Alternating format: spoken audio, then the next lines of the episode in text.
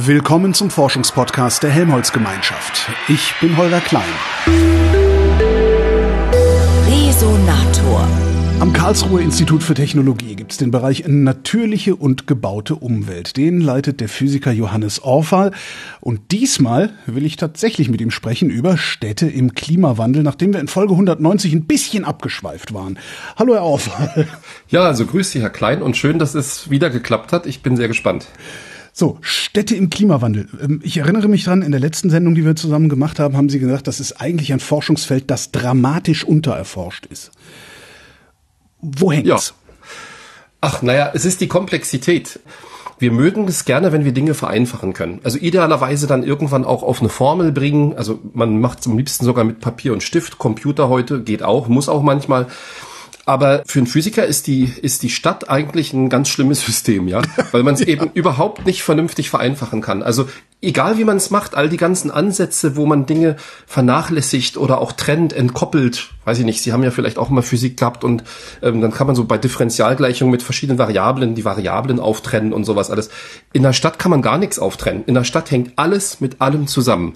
Und das ist unheimlich schwierig. Also das hatte ich letztes Mal und da war ich dann vielleicht auch ein bisschen müde am Ende schon, versucht so anzuskizzieren, habe es dann mit dem Manhattan-Projekt der Atombombe, nicht schönes Beispiel, ja, oder, oder Apollo-Projekt, Man to the Moon, naja, bisschen besser, würde ich sagen, ja. Aber ähm, bei der Stadt, eine Stadt wirklich zu erfassen wissenschaftlich, da braucht sehr viele verschiedene Ansätze und Expertise und also dieses interdisziplinäre, polydisziplinäre und, und auch translative, wo man, wo man Ergebnisse aus einem Bereich in anderen übersetzen muss. Wir sprechen ja nicht mal dieselbe Sprache. Ich habe ich hab mal, ich, ich bin schon wieder am, am Losrhapsodieren, aber ich habe mal geschaut, also wann ging das los mit den Städten, ja? Also ähm, wissen Sie ja auch 10.000 vor Christus und so weiter, Jericho. Aber in der Bibel kommt die Stadt ja auch schon vor, und zwar beim Turmbau zu Babel. Und das Problem ist, dass die dann anschließend alle eine verschiedene Sprache gesprochen haben, weil sie übermütig wurden. Und dann haben sie ihre Stadt nicht zu Ende gebaut. So steht das in der Bibel im Alten Testament und so ist das bei der Stadtforschung. Wir reden alle eine andere Sprache und das ist ein richtiges Problem. Also das ist in der Wissenschaft immer ein Problem, wenn wir über so komplexe Systeme reden, über den Menschen oder vielleicht auch die Erde, könnte man sagen. Da sind wir gerade ganz gut unterwegs, aber bei der Stadt ist es sehr schwer. Und dann habe ich damals als Physiker noch den alten Witz gemacht, dass natürlich, wenn der Mensch ins Spiel kommt, ist sowieso alles zu spät. Ja? Genau. Weil, ähm, wir haben ihn doch so schön ausgeklammert in der Naturwissenschaft. Ja? naja, und da klappt's dann nicht. Jetzt ist sowas wie das Manhattan-Projekt oder auch, auch äh, die, die Apollo-Mission, das sind äh, hochkomplexe Aufgaben, die man sich da setzt, aber die haben ein eindeutiges Ziel. Das heißt, man kann ja immerhin äh, das Reden über dieses Projekt und das Reden über dieses Ziel äh, vom Ziel aus zurückrechnen und dann wissen, wo man anfängt. Aber gibt es denn zur Frage Städte im Klimawandel ein Ziel? Absolut. Und ähm, also wir haben uns ja überhaupt nicht vorbereitet, aber irgendwie habe ich auch diesmal gleich wieder die richtige Antwort. Und es ist vielleicht auch wieder überraschend. Das Ziel ist ganz einfach. Sie müssen einfach sehen, dass in, in den kommenden Jahrhunderten, ich gucke jetzt ganz weit voraus, ja, also nicht zurück mal, sondern voraus, wird irgendwann die ganze Erde wie eine einzige große Stadt funktionieren. Alles ist mit allem verbunden, ja. Das ist jetzt sehr mutig, aber wissen Sie, das System Stadt, wie wir es vielleicht noch so aus der äh, Eisenzeit oder nachher im Mittelalter kennen, so mit, mit Mauern drumrum und so weiter. Die Städte heutzutage sind völlig durchlässig und kommunizieren miteinander. Also sowieso halt elektronisch, aber eben auch verkehrstechnisch, ressourcentechnisch. Ich sehe die ganze Erde als im Prinzip eine große Stadt an, was übrigens beim, bei der deutschen Sprache auch etymologisch irgendwie ganz Sinn macht, wenn Sie mal nachschauen. Ähm, und das muss einfach in sich nachhaltig funktionieren. Das Ziel, wenn es auf Einsatz gebracht werden muss, die Erde als unsere Heimstadt, als unsere Heimstätte muss in einem Kreislauf funktionieren. Wir haben eine einzige zusätzliche Quelle, das ist die Sonne mit ihrer Energie. Alles andere, Pause, ja. Ähm, wir, wir können beliebig viel Entropie in den Weltraum exportieren. Sie ändern sich, Clausius mhm. und so weiter. Ja. Also wir, wir schaffen unsere Unordnung in Form von niederwertiger Wärmestrahlung äh, in den Weltraum raus. Wir kriegen wunderbare Energie von der Sonne, aber alles andere muss auf diesem Planeten im Kreislauf funktionieren. Ansonsten funktioniert es nicht. Und das ist das Ziel. Also das kann man jetzt für jede einzelne Stadt probieren. Für eine einzelne Stadt, was weiß ich, Karlsruhe, Berlin, kann man sagen, klappt nicht, weil wir haben eben nicht genug Wasser oder wir haben nicht genug äh, Rohstoffe, äh, Nahrungsmittel. Aber für die Erde muss es klappen. Und das ist eigentlich das Ziel. Das große Ziel ist eben nicht einen Menschen auf den Mond zu schicken. Das habe ich letztes Mal auch gesagt. Das ist so einfach. Wir sagen einfach, wir gehen jetzt zu anderen Planeten und so weiter. Hey, also wirklich der Mars oder der Mond, da möchte keiner wohnen. Und ich meine, ich finde sowas toll, wenn man sowas, ich habe früher ganz viel Science Fiction gelesen, ja. Aber wir sind da sehr weit von entfernt. Und wir müssen als erstes Ziel einfach versuchen, dass wir hier auf dieser Erde für alle Menschen, die hier wohnen und auch für die Tiere und überhaupt für die Natur so einen Zustand erreichen, der dann eben stationär ist und nicht eben Millionen und Milliarden Jahre alte Rohstoffe ausbeutet. Das funktioniert eben nicht mehr bei dieser großen, großen Menschenzahl, die wir auf dem Planeten haben. Und das klingt jetzt ganz einfach wieder. Das ist ja so, so ein Ziel. Wollte wir ich schicken Menschen, sagen, ja. ja wir, wir, bauen eine große Atombombe oder wir schicken, mhm. aber da, da, wissen Sie, diese großen Projekte, da haben zehntausende Leute dran gearbeitet, jahrelang. Und so wird das bei der äh, zukünftigen nachhaltigen urbanen Stadtentwicklung auch sein. Ich denke ja sogar, dass wir aufpassen müssen, dass wir da als Deutsche jetzt nicht sagen, wir machen die deutschen Städte nachhaltig und, und, und kreislaufgerecht. Das ist, das ist zu einfach gedacht. Das muss wirklich für die ganze Erde gelten. Deswegen habe ich eben so ausgeholt. Also ein bisschen, bisschen vermessen. Ähm, und ich bin da übrigens auch nicht der Anführer oder so. Ich erzähle Ihnen einfach nur, wie ich die Sache sehe. Oder der Idealzustand der Stadt ist eine globale Kreislaufwirtschaft. Ja, genau. So, äh, also sehr schön, genau. Das meinte ich. Hm? Wenn Sie sagen, wir können nicht nur die deutschen Städte machen, das ist, ist völlig klar, weil das macht an, an, an nationalen Grenzen macht das nicht halt. Das sieht man ja auch, weil es Städte gibt, die über Grenzen gehen. Müsste man es dann auf bestimmte Klimazonen beschränken oder oder wo würden Sie Grenzen ziehen, dass man sagt, okay, wir kümmern uns jetzt erstmal darum und machen es dann größer oder müssen wir von Anfang an den großen Wurf wagen? Die Frage ist, wie man sowas überhaupt angeht. Und ähm, ich habe jetzt das Ziel genannt und das Ziel ist natürlich ein globales, ja. Und ähm, wir sagen aber auch ganz gerne, und das ist wieder so ein Schlagwort, also äh, Think Global, Act Local. Ich meine, wir können ja gar nicht so viel um uns herum verändern. Ich kann jetzt nicht mir überlegen, wie ich, äh, äh, weiß ich nicht, in der Golfregion oder in Indien oder in China oder in Afrika irgendwelche Städte entwickle. Das kann man machen. Also in, in, in Kooperation, Co-Design sagen wir dann dazu, sowas. Das geht. Aber das Hauptziel muss natürlich überhaupt erstmal sein, wie man das Problem jetzt nicht das Ziel nur, sondern auch das Problem so formuliert, dass man daraus bestimmte Ansätze entwickelt. Also Ihre Frage ganz konkret. Natürlich können wir jetzt in Deutschland erstmal schauen, was ist mit unseren Städten los. Und da muss man dann ganz konkret auch in Dialog treten mit den Städten, das sind ja nun keine Personen, aber die Städte, das sind eben Stadtplanerinnen, das sind äh, die, die Stadtverwaltungen, das sind auch einfach die Leute, die da leben. Da gibt es dann eben äh, entsprechende auch, auch Konzepte, so, so Reallabore hatte ich, glaube ich, letztes Mal auch kurz anskizziert, wo man überhaupt erstmal versucht zu erfassen, was sind die Bedürfnisse, was ist genau die Komplexität und was sind Ansätze, um das zu machen? Ich mache mal jetzt ein ganz blödes Beispiel. In Deutschland sind wir gerade total unterwegs und jede Stadt hat sich so einen äh, Klimaplan zurechtgelegt. Da gibt's ja sogar Geld für in Baden-Württemberg, dass man dann eben eine Zeit lang eine Agentur oder einen Beauftragten bezahlt und dann nimmt man sich da so Ziele vor, weiß ich nicht, bis 2035 die CO2-Emissionen um X zu reduzieren oder möglichst alles und so weiter. Und man überbietet sich da ja regelrecht. Also die Städte, die eine will dann noch schneller äh, CO2-neutral werden, dann gibt's auch noch die Variante klimaneutral das dann ganz schön schwer, weil man muss natürlich dann die Klimawirksamkeit von allen möglichen Rohstoffen, Prozessen und so weiter runterbrechen. Aber im Endeffekt ist es damit nicht getan, dass man dann einfach nur so eine Zahl hinschreibt, sondern man muss das ja in Maßnahmen formulieren. Also wie, wie komme ich dahin? Und da stecken wir im Moment alle ganz schön fest. Das ist eines der ganz konkreten Ziele, was wir im Moment hier in Deutschland versuchen, dass wir sagen, wie könnte denn eine einzelne Stadt, ich sag mal vorsichtig, sich so weit optimieren, dass sie ihren, ihr, ihr Klimabudget weiter und weiter und weiter minimiert, ihren ökologischen Fußabdruck, wenn Sie wollen, noch viel weiter gedacht. Weil ich habe jetzt von Klima hauptsächlich geredet, weil da eben der Druck so groß ist, aber eigentlich geht es um den gesamten ökologischen Fußabdruck. Und wenn man dann mit den Leuten aus den Städten ins Gespräch kommt, und das mache ich seit ein paar Jahren, dann stöhnen die und seufzen die und finden das sehr schwierig. Und auch sehr schwierig ist die ganze Frage der Akzeptanz, weil die Bürgerinnen und Bürger haben teilweise ganz andere Probleme als ihren ökologischen Fußabdruck. Und nicht nur, weil sie gerne dicke Autos fahren wollen, sondern weil sie teilweise auch gar nicht genug Geld haben, um überhaupt irgendwas vernünftig zu machen. Und wenn jetzt plötzlich da die Auflagen kommen und alles soll CO2-neutral werden. Sie kennen ja die Debatte um dieses, ähm, äh, ich weiß gar nicht mehr, wie es offiziell heißt, Heizungsverbotsgesetz, aber so heißt Gebäude, es. Nicht. Also, Gebäudeenergiegesetz. Danke, Gott sei Dank haben Sie es drauf, ja. Also, weil es ist ja absurd, was da passiert, weil die Richtung ist ja in meinen Augen wissenschaftlich die richtige. Aber die Frage der Akzeptanz ist unwahrscheinlich wichtig. Und das kann man nicht einfach top-down machen. Also da muss wirklich sehr, sehr viel passieren. Und insofern in Deutschland haben wir im Moment ein gutes Testcase, weil wir haben eben eine entsprechende Bundesregierung, ähm, die gibt also die Richtung vor. Wir haben eigentlich auch eine sehr gute Wirtschaft. Und trotzdem funktioniert es nicht so richtig. Und das können Sie natürlich sich ausmalen, dass das anderswo, im, ich habe ja Golfregionen genannt oder Indien dann, China oder gar Afrika, das ist ja nicht einfacher anderswo. Ja? Also wie, wie kann man so ein Projekt vernünftig angehen? Lokal, aber im Hintergrund haben, dass es eigentlich global am Ende funktionieren muss.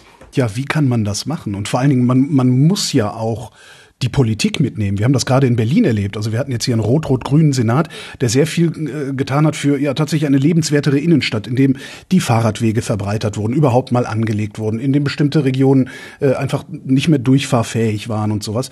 Das hat vermutlich dazu geführt, dass jetzt die CDU den regierenden Bürgermeister stellt und da sehr, sehr viel zurückgedreht wird. Wie kriegen wir die beide ins Boot, dass sie beide das gleiche Ziel verfolgen wollen?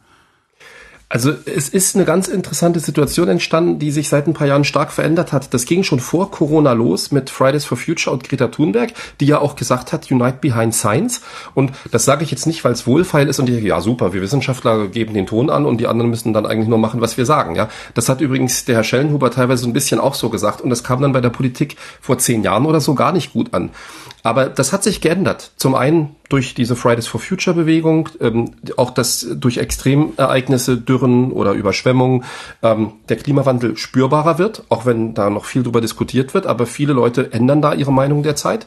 Fragen Sie mal bei einer Landwirtschaft, also die Weinbauern hier in Südwestdeutschland, die spüren das total. Oder wenn Sie gucken, was hier für Insekten Einzug halten, die eben an, auf, aufgrund des Klimawandels einfach jetzt hierher kommen. Also die Beispiele sind wirklich allenthalben und wenn man wirklich genau hinguckt, sieht man es auch. Also man sieht es nicht bloß in diesen Messkurven, wo Zehntel Grade sich verändern oder sowas, sondern man sieht es wirklich an der Natur, wenn man wenn man hinguckt, ja. Aber es gibt, wie gesagt, da auch noch sehr viel Diskussion. Aber es, es, hat sich insgesamt schon geändert. Und dann kam natürlich noch Corona dazu. Und das meine ich eigentlich. Da hat sich was geändert in der gesellschaftlichen Wahrnehmung der Aufgabe von Wissenschaft. Die Wissenschaft wird plötzlich gefragt. Also auch die Politik. Die Politik kommt dann zur Wissenschaft und sagt, wir brauchen euch. Wir brauchen euch ganz konkret hier und hier und hierfür. Und das hatten wir auch schon ein paar Mal in der Geschichte der Menschheit. Beispiel, als vor ähm, ja, 150, 200 Jahren die Industrialisierung losging, da war vollkommen klar, dass angefangen bei der Dampfmaschine, haben wir letztes Mal drüber geredet, dann kam die ganze Elektrizität, dann kam die Kommunikation erst mit Drähten, jetzt heutzutage auch ohne Drähte oder dann mit Glasfasern. Aber die Wissenschaft hat immer wieder so eine Pionierrolle gespielt, wo es darum ging, dass wenn die Menschen einen Bedarf hatten, dass die Wissenschaft dann erstmal über theoretische Ansätze, da war immer auch Theorie erstmal mit dabei und dann über ganz praktische Ansätze, also was sind die Technologien, die man dafür braucht, wie man das angehen kann. Und das ist jetzt bei der Stadt genau das Gleiche. Also wenn Sie mal schauen, ähm, ich glaube im Februar hat die Bundesregierung ihre, ihre Forschungs- und Innovationsstrategie veröffentlicht und ich halte jetzt echt keinen politischen Vortrag hier und schon gar keine äh, Preisrühmung äh, der, der Bundesregierung. Das ist nicht meine Rolle. Aber da steht ganz viel Wissenschaft natürlich drin, weil es um Forschung und Innovation geht. Aber da kommt zum Beispiel auch die Stadt natürlich vor, ja, weil die Bundesregierung natürlich auch sieht, dass die Stadtentwicklung ist einer der ganz großen Hebel, um dieses Problem der Energie und, und, und der Klimaentwicklung in den Griff zu bekommen. Und dann sagen die, bitte, wir brauchen dafür Forschung. Und das ist natürlich irgendwie auch ganz nett, wenn man dann schon seit Jahren denkt, das ist ein tolles Thema und es gibt ja auch schon viele Stadtforscher und ich habe mich ja selber immer wieder mal konvertiert über Ozonschicht und ich weiß nicht was und jetzt sind wir bei der Stadtforschung gelandet. Also die Politik fragt uns richtig an und sagt, bitte äh, sagt uns, wie wir das machen wollen. Was wir nicht machen können, ist, dass wir der Politik sagen, wie sie kommunizieren soll, wie sie ihre Entscheidungen trifft. Ähm, das sind andere Vor äh, Vorgänge, ja, aber, aber diese wissenschaftliche Basis, die müssen wir liefern. Und da bin ich jetzt vielleicht noch zum Schluss von dieser langen Tirade mal wieder, das ist auch für die Wissenschaft nochmal die Erinnerung, dass wir ja wirklich von der Gesellschaft getragen und bezahlt und auch ertragen werden. Wir sind ja auch spezielle Leute, ja, also ähm, gibt jetzt auf, dem Deutschlandfunk wieder einen ganz tollen Podcast, glaube ich, oder sowas, warum Wissenschaft so toll ist. Aber Wissenschaft ist ein ganz schöner Luxus erstmal, ja. Ähm, Außer wenn wir auch tatsächlich sagen, ja, wir haben es verstanden, so wie früher am Fürstenhof, Da Vinci oder weiß ich wer, ja, ähm, wir, wir müssen auch was abliefern. Wenn wir nichts abliefern, dann sind wir einfach, ja, weiß ich nicht, also vielleicht nice to have, aber ähm, man, man kann es auch einsparen. Und das ist im Moment anders. Die Politik und die Gesellschaft sagt, hey, bitte, liebe Wissenschaft, helft uns. Und dann müssen wir auch sagen, okay, machen wir. Und dann sollte man sich ab und zu mal fragen, ich sage das oft, ob man eben mehr Geld ausgibt für einen neuen Teilchenbeschleuniger oder ein Teleskop, um schwarze Löcher zu erkunden. Ich finde das alles toll. Verstehen Sie mich nicht falsch, aber nochmal, im Moment haben wir ein Problem hier und das ist, dass die Rohstoffe alle gehen, dass wir die Energieversorgung nicht vernünftig gewährleisten können und dass, dass der Planet immer heißer wird. Und das ist, glaube ich, die, die höchste Priorität. Gleichzeitig sind die Beharrungskräfte aberwitzig groß. Also äh, Sie sagen, die Wissenschaft wird gefragt, dann liefert die Wissenschaft tatsächlich Erkenntnis. Ähm, und wenn ich jetzt in der Stadt, also in Berlin bleibe, äh, die Erkenntnis der Wissenschaft ist, macht die Parkplätze weg, verbreitert die Boulevards, lasst da die Fahrräder fahren, dann wird der Einzelhandel davon profitieren. Die Politik sagt das Gegenteil und handelt auch gegenteilig. Wie schaffen Sie es da noch motiviert zu bleiben? Die Wissenschaft motiviert sich ja erstmal aus sich selbst. Und, also das, und aus Kaffee, äh, ja.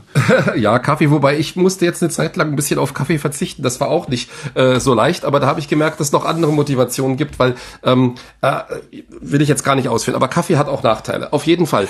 aber ich habe schon oft darüber nachgedacht, was passiert wäre, wenn wir nicht irgendwann äh, vor ein paar hundert Jahren den Kaffee hier nach äh, Deutschland gekriegt hätten und und äh, gibt ja auch Kaffeekantate und was weiß ich. Ja, für die Wissenschaft auf jeden Fall wichtig, aber die Motivation ist nicht der Kaffee. Wenn ich jetzt so ein bisschen das stimmt, ist der Antrieb, ne? Ja, oder der, der Motor, ja.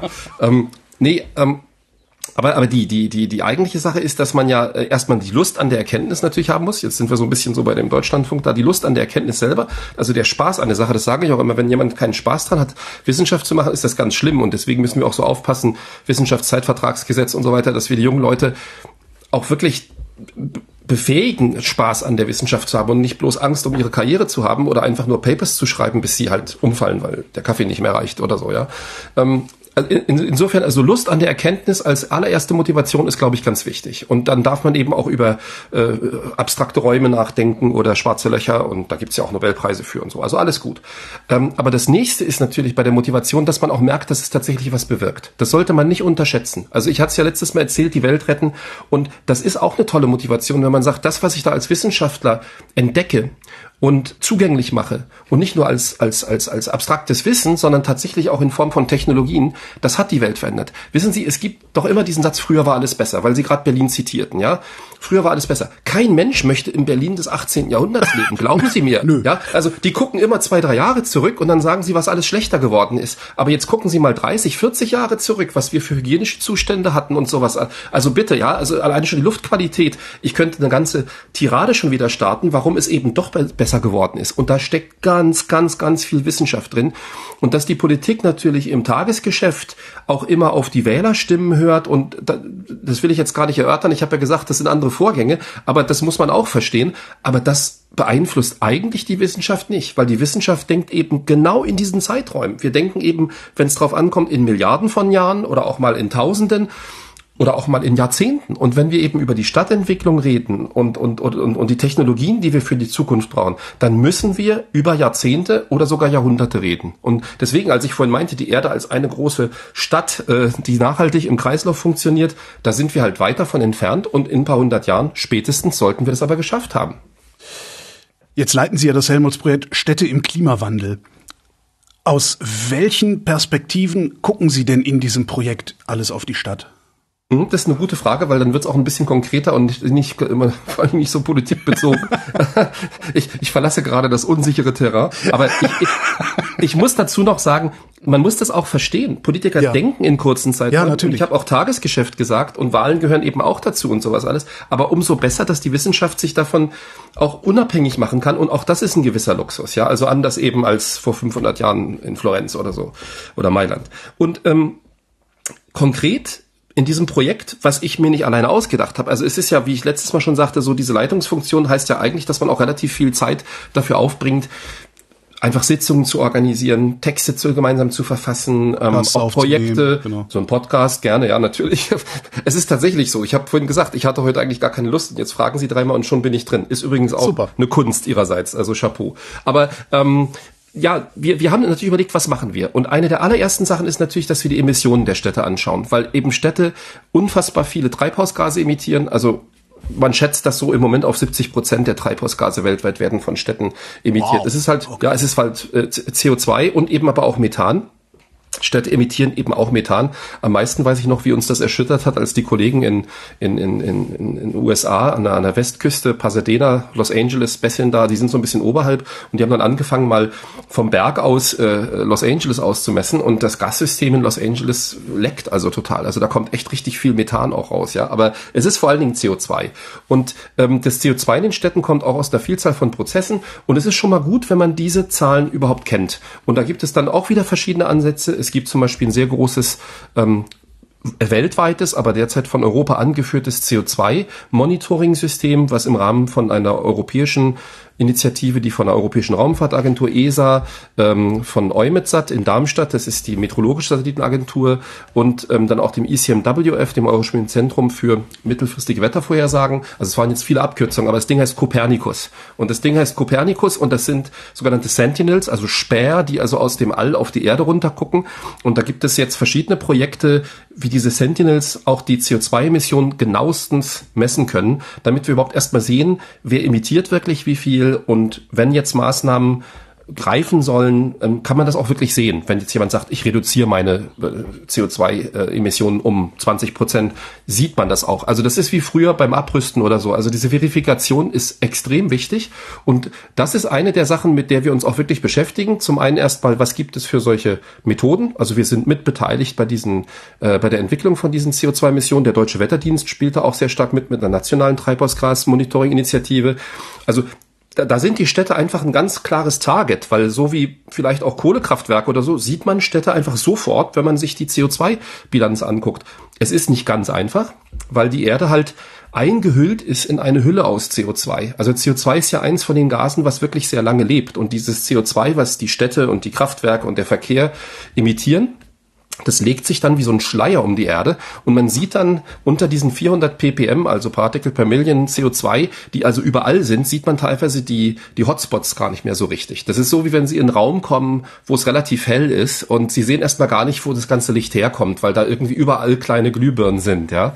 Und ähm, also das sind schwierige Methoden und da sind wir auch sehr stark beteiligt, also Instrumente zu entwickeln vom Weltraum aus oder auch dann eben vom Boden aus. Wir haben zum Beispiel Städte eingezingelt mit, mit, mit Messgeräten, wo wir dann einfach die Stadt eingekreist haben und dann also in Luf und Lee und, und überall noch anders also das CO2 gemessen haben. Das ist jetzt, ich, ich werde nicht über jedes so lange reden, aber das ist zum Beispiel eine ganz wichtige Sache, weil wir müssen die Emissionen von Städten quantifizieren und überwachen.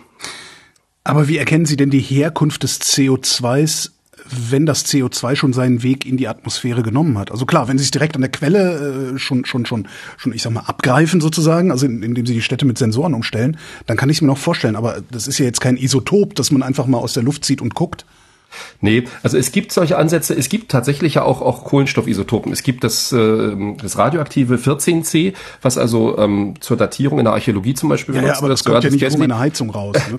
Doch, doch, oh. doch, doch, ja, natürlich. Also das ist ja gerade der Trick. Also alles, alles, was lebt, äh, hat einen relativ gesunden 14C-Kreislauf, ja. Äh, und wenn Sie das dann irgendwie irgendwo reinlegen, wo es also nicht mehr lebt, eine Mumie, sage ich mal, ist jetzt nicht sehr nett, aber das ist ein tolles Beispiel, ja. Oder nehmen Sie einfach irgendein altes Stück Holz, ja. Und dann frischt es ja seinen 14C-Kreislauf nicht mehr auf und dann wird es immer weniger. Also das heißt, man kann im Prinzip in so festen Sachen oder ja, Mumie ist jetzt so halb. halb kann man also anhand. das war ein ganz schreckliches Bild, aber äh, kann man das, kann man das 14c äh, natürlich benutzen, um das zu datieren. Solche Ideen gibt es auch für die Atmosphäre, zumal es auch ein 13c gibt. Es gibt noch ein anderes. Also wir sind jetzt total in Isotopen. Aber erstens muss man dafür unwahrscheinlich genau sein, weil die Isotopen sind ja nur ein Teil äh, dessen, was es äh, gibt. Also zum Beispiel, ich denke, das, äh, das 14c, das ist natürlich, also wirklich wahrscheinlich im, im, im Millionstelbereich und das 13er-c, das ist so im Tausendstelbereich ähm, äh, des, des, des normalen 12er cs. Und wir haben das auch schon versucht, sowas zu messen. Aber das ist ganz schwer, das auch dann auf die Quellen zurückzuführen. Nee, was wir machen, ist, dass wir eine sehr gute räumliche und zeitliche Auflösung brauchen. Also zum Beispiel, das ist ähm, möglich, wenn Sie so eine Stadt umkreisen und dann haben Sie eben, äh, also umkreisen, Sie umzingeln die ja mit Messgeräten. Und dann haben Sie diese 400 ppm überall und plötzlich kommt dann so eine ganze Wolke äh, CO2 vorbeigeschwebt und dann sind Sie eben nicht mehr bei 400, sondern bei 4000 oder noch mehr, ja. Und dann gucken Sie mit der Windrichtung und dann sehen Sie, huch, da ist ja äh, ein Kraftwerk, ja. Und dann wissen Sie, okay, Sie sind genau in die Abgasfahne von dem Kraftwerk gekommen. Das CO2 löst sich dann anschließend sehr schnell in diesem allgemeinen äh, CO2-Teich auf. Deswegen ist es so schwierig, dieses Überwachen der Quellen so punktgenau und auch, ich sag mal wirklich auch viele Kommastellen genau zu machen. Ich denke, im Moment können wir das wahrscheinlich im, im Prozentbereich und auch nur, wenn wir wirklich alles sehr gut optimieren. Aber das ist wirklich sehr wichtig, weil ich, ich muss ja mal ein bisschen ausholen. Das CO2 ist ja nun mal, und das ist wissenschaftlich wirklich anerkannt und erwiesen, ist im Moment der Haupttreiber für den Klimawandel. Und dazu kommt dann eben noch das, das Methan. Und das CO2 wird noch vom Ozean mit aufgenommen. Das heißt, es geht also so wie Kohlensäure ins Wasser geht, eben CO2 äh, in die Ozeane, wird dann teilweise nach unten gepumpt. Irgendwann ist die Kapazität der Ozeane, CO2 aufzunehmen, erreicht. Und dann wird es in der Atmosphäre noch schneller zunehmen. Und es gibt auch eine terrestrische Senke, die wir noch nicht gut verstehen. Das CO2 geht also auch irgendwie in den Boden rein. Da, dafür braucht man auch Messungen, aber wir müssen vor allen Dingen die Quellen genau kennen und die Quellen genau quantifizieren. Und das ist jetzt der zweite Punkt. Wir haben natürlich auch Modelle, wo wir Städte und auch andere CO2-Quellen simulieren können. Wir wissen ja normalerweise, wie viel Verkehr in einer Stadt ist, wie viel da geheizt wird, wie viel verbraucht wird an, an, an fossilen Kohlenstoffträgern, also, also nicht nur, nicht nur ähm, Kohle, sondern eben auch ähm, ähm, Öl und Gas, ja. Und wenn man sagt, okay, das wird ja nun mal verbrannt, dann kann man natürlich auch ausrechnen, wie viel geht davon dann anschließend wieder in die Luft. Und das sind dann die anderen Ansätze. Die einen nennt man eben Bottom-up, wenn Sie so wollen, wo man eben einfach dann mit solchen Inventorien rechnet, wie viel kommt, müsste rauskommen. Und das andere ist dann eben Top-down, wo man vom Satelliten oder oder von anderen Messungen heraus das anschaut. Und das ist wirklich sehr, sehr viel Arbeit, weil es geht hier wirklich um Prozente. Ja, wenn Sie sagen, ich will innerhalb von zehn Jahren meine CO2-Emissionen um, weiß ich nicht, 40 Prozent reduzieren, dann ist das pro Jahr nur noch vier Prozent. Und dann muss man schon sehr genau messen. Und das sind genau die Punkte das ist so verrückt. Hätte ich vor 10, 20 Jahren darüber geredet, hätte ich, glaube ich, gesagt, das geht gar nicht. Aber die, ähm, naja, weil es einfach es ist wieder so eine riesige Aufgabe. Aber die, diese Aufgabe ist global. Es gibt Leute in USA, es gibt Leute in China, ja, auch in China, die solche Methoden entwickeln und wir tauschen uns ja da auch untereinander aus. Also ich sag mal, gerade bei diesem Thema CO2-Monitoring, ist die Welt schon gut unterwegs und ist auch gut miteinander vernetzt. Also ich finde schon, dass wir da uns ähm, sehr gut austauschen und bislang habe ich auch nicht das Gefühl, dass die Daten zum Beispiel äh, zurückgehalten oder gar gefälscht werden, weil das könnte man sich auch überlegen. CO2 ist ja inzwischen schon fast Cash, wenn man bedenkt, diese Emissionsquoten, die man da hat, wird es vielleicht auch irgendwann geben und dann wird es vielleicht etwas schwieriger. Aber im Moment wird dieses Überwachungssystem aufgebaut und die Daten sind zugänglich. Das ist schon mal ein Riesenerfolg. Werden wir dann irgendwann äh, so Raumschiff Enterprise-artige Satelliten haben, die sofort sehen können, also per Fernerkundung sofort sehen können, wie viel emittiert Berlin jetzt gerade? Im Prinzip ja, das ist im wow. Prinzip. Also wir sind da sogar relativ dicht davor, also weil diese CO2-Mission, die also jetzt Copernicus mit ESA, EUMETSAT, ECMWF und vielen, vielen Wissenschaftlern entwickelt, mein Freund aus Bremen, falls der mithört, Heinrich Wovensmann ist da übrigens der, der, der, der, der Kopf, der Lenker, ja. Ähm, und und ähm, verbringt da auch viel Zeit mit. Aber dieses, äh, die, diese Flotte, das ist eine ganze Flotte oder eine Konstellation, sagen wir, von Satelliten, ähm, die wird es geben, die ist in Vorbereitung und die ist, da, da gibt es nur ein kleines Problem natürlich, weil die ist natürlich, das haben Sie letztes Mal auch gefragt, die ist natürlich nicht immer nur über Berlin, sondern die ist halt immer unterwegs und deswegen braucht man auch mehrere. Aber damit wird das schon gehen. Also und eben nicht nur Berlin, sondern eben, das ist ja das Verrückte, auch alle anderen Städte auf dieser Welt, ja. Ähm, außer wenn sie halt sehr klein sind und dann muss man vielleicht die nächste Generation dieser, dieser Späher, dieser Sentinels erleben. Und diese, diese Daten fließen dann eben ein in sehr große Computermodelle. Darüber hatten wir letztes Mal auch, glaube ich, ganz kurz geredet, weil letztlich die Interpolation zwischen diesen Messungen, da kommen natürlich meteorologische Daten dazu. Also das CO2 wird von hier nach dort geweht und vermischt sich dann wieder anders. Der Luftdruck spielt auch immer eine Riesenrolle. Ja, weil wenn ich mehr Luftdruck habe, habe ich mehr Luft, also ist da auch mehr CO2 natürlich drin. Und also diese Mischung aus Beobachtungen und Modellen, die also da im Rahmen von Copernicus und großen internationalen Anstrengungen entwickelt wird, das ist ein fantastisches Projekt. Da dreht sich natürlich nicht nur um Städte. Es geht erstmal um das CO2 insgesamt, sodass man auch die Rolle des Ozeans noch besser versteht und auch die, die Wälder und auch diese terrestrischen Senken. Aber das ist sehr, sehr gut unterwegs, kostet auch ordentlich Geld und da ist Europa im Moment weltweit wirklich führend. Da haben wir auch den Amerikanern sag ich mal, die Führung längst abgenommen, was diese CO2-Überwachung angeht. Und äh, die Chinesen haben sowas derzeit noch gar nicht. Also da ist Europa tatsächlich weit vorne und da bin ich auch ein bisschen stolz drauf, weil das ist halt eine Entwicklung von über 30 Jahren europäischer Zusammenarbeit wo verschiedenste Agenturen zusammengearbeitet haben. Es kostet, wie gesagt, auch viel Geld und also das ist eine tolle Sache. Das ist genau die Richtung, in die wir gehen müssen. Und deswegen habe ich auch mit der Beobachtung angefangen, weil das eben ein Erfolg ist, der schon gut da ist. Die Stadtmodellierung selber ist noch viel, viel schwieriger letztendlich steht und fällt ja das Leben auf dem gesamten Planeten mit der Menge an CO2, die in der Atmosphäre ist. Wie können Sie über Stadtentwicklung nachdenken, wenn sie gar nicht wissen, wie viel CO2 in der Atmosphäre sein wird. Also ne, die, die letzten, die letzten äh, zehn Jahre haben wir gesagt, ja, 1,5 Grad Ziel, das kriegen wir schon hin, schlimmstenfalls mhm. 2 Grad. Die Franzosen haben gerade im, im äh, Mai 2023 äh, bekannt gegeben, dass sie jetzt darüber nachdenken, äh, sich auf drei bis fünf Grad mhm. ähm, Durchschnittstemperatur äh, einzustellen, auf ihrer Landmasse zumindest. Mhm. Ähm, kann man da überhaupt ordentlich forschen? Oder müssen Sie dann immer irgendwie drei Szenarien, Best Case, Worst Case, Mittelweg? Also bei der Klimaforschung ist das ja völlig üblich und bei der Wettervorhersage ja auch. Insofern das geht. Bei der Stadt, und das ist genau, das, wir, wir sind jetzt ganz dicht beieinander eigentlich, weil im Endeffekt müssen wir uns ja überlegen, wie muss denn eine Stadt in der Zukunft aussehen, damit sie mit äh, zwei oder auch vier Grad äh, Durchschnittstemperatur auskommt. Und da will ich ganz doll darauf hinweisen, dass dieses mit der Durchschnittstemperatur auch oft ein bisschen irreführend ist. Also die Franzosen zum Beispiel, die haben jetzt eben vier Grad gesagt oder drei bis fünf und ähm, die Kollegen haben jetzt relativ schnell gezeigt, dass das aber im Sommer zum Beispiel, im Sommer bedeutet das, dass in Südfrankreich eben sieben Grad mehr sind künftig. Sieben Grad mehr, ja. Also das heißt, diese vier Grad Durchschnittstemperatur, das ist interessant, aber die, wissen Sie, wir sieben Grad, die haben ja jetzt schon äh, 40 Grad und mehr gehabt und dürren, dürren, dürren. Wenn man Franzosen trifft, erzählen die als erstes, dass die äh, Wasser rationiert bekommen haben über, über Wochen und Monate. Und sieben Grad mehr ist dann wirklich eine Nummer, ja. Insofern die Frage ist, sollen da künftig überhaupt noch Leute leben? Und natürlich, ja. Okay, ja klar, das ist auch eine Frage, stimmt. Ja, das ziehen, ziehen wir alle um. Das, das ist ja nicht machbar, ja. Aber sondern oder oder wie kann man die Städte schützen, dass in den Städten als geschützten Räumen, weil ich kriege das ja nicht auf der ganzen Fläche der Erde hin, wenn und die Erde erwärmt sich. Also nochmal, die die vier Grad halte ich für leider derzeit relativ realistisch, weil eben die die Reduktionen in in in in, in, diesen Ausstößen von CO2 und Methan einfach nicht stark genug sind. Auch wenn Deutschland das macht und ich finde es richtig, aber weltweit also ich fürchte einfach, dass wir die 1,5 Grad dieses oder nächstes Jahr erreichen werden und ähm, zum ersten Mal wahrscheinlich und dann geht es vielleicht wieder ein bisschen runter, aber so diese Durchschnittstemperatur über 30 Jahre, ähm, also wir sind weit wahrscheinlich leider am Ende des Jahrhunderts eben auch über zwei Grad. Es ist einfach so. Das ist, so ist die Welt derzeit. Und dann müssen wir das als Szenario für die Stadtentwicklung einfach mit einbauen. Und dazu gehören dann eben bestimmte Szenarien. Wie wird sich denn das Wetter einfach konkret entwickeln? Das ist zum Beispiel dann auch eine ganz konkrete Initiative bei uns. Das nennen wir Future Weather and Extremes, also Zukunftswetter und Extreme. Wie wird sich das Wetter konkret in dieser veränderten Umgebung entwickeln? Weil wir lassen ja unsere Wettermodelle immer nur jetzt hier laufen bei, äh, ich sag mal, fast 1,5 Grad. Wie, wie würde denn das Wetter aussehen bei 4 Grad? Ich habe ja gerade die 7 Grad genannt, dann in Südfrankreich. Und was sind damit dann wieder für Extremereignisse verbunden?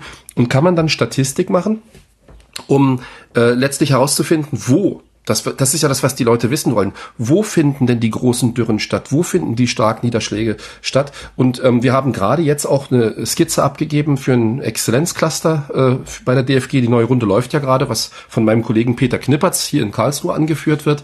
Das heißt We Chase. Das merkt sich auch sehr schön, weil, weil im Endeffekt äh, äh, We Chase klingt, als, als, als würden wir irgendwas jagen. Aber es heißt eigentlich Weather Extremes in a Changing Climate and Socio-Economic Impact. Ja? Also das, ja, aber es, es merkt sich halt. Ja, ja, super. Chase. Ich, ich mag sowas. Ich genau. Und ähm, aber eben Weather Extremes in a Changing Climate. Und das ist, was wir erstmal genau festhalten müssen. Und das ist dann eben für die Stadtentwicklung ein ganz wichtiger Eingangsparameter, ja, wie wird Karlsruhe im Jahre 2200, ich mache jetzt extra mal noch weiter, ja, aussehen, wie wird das Wetter hier sein und wie kann sich die Stadt jetzt schon darauf vorbereiten? Und das ist genau, was die Stadtplaner wissen wollen, weil das dauert auch 50 bis 100 Jahre, bis man eine Stadt so weit hat. Klar, so ein Haus steht ja erstmal, ja.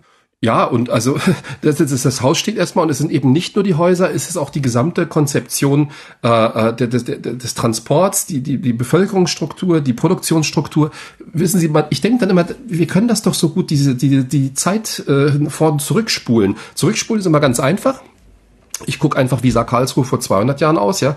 Und dann muss man mit derselben Kühnheit eben mal 200 Jahre vorspulen. Ich meine, Jules Verne hat das ja so schön gemacht immer, ne? Und ähm, dann muss man eben einfach überlegen, was könnte man alles machen? Und glauben Sie mir, die jungen Leute heute, ich rede jetzt wie so ein alter Mann, aber im Geiste, ich weiß doch, wie es ist. Man kann das also total gut machen. Wir haben bei uns in der Architektur zum Beispiel oder bei den Bauingenieuren am KIT haben wir Leute, die, denen macht das einen Spaß, solche Szenarien sich zu überlegen, wie man das macht. Andere Materialien zum Beispiel, mehr Schatten. Sie haben bestimmt von diesen Schwammstätten gehört, wo das Wasser dann eben nicht immer hin und her läuft, sondern einfach lokal gespeichert wird.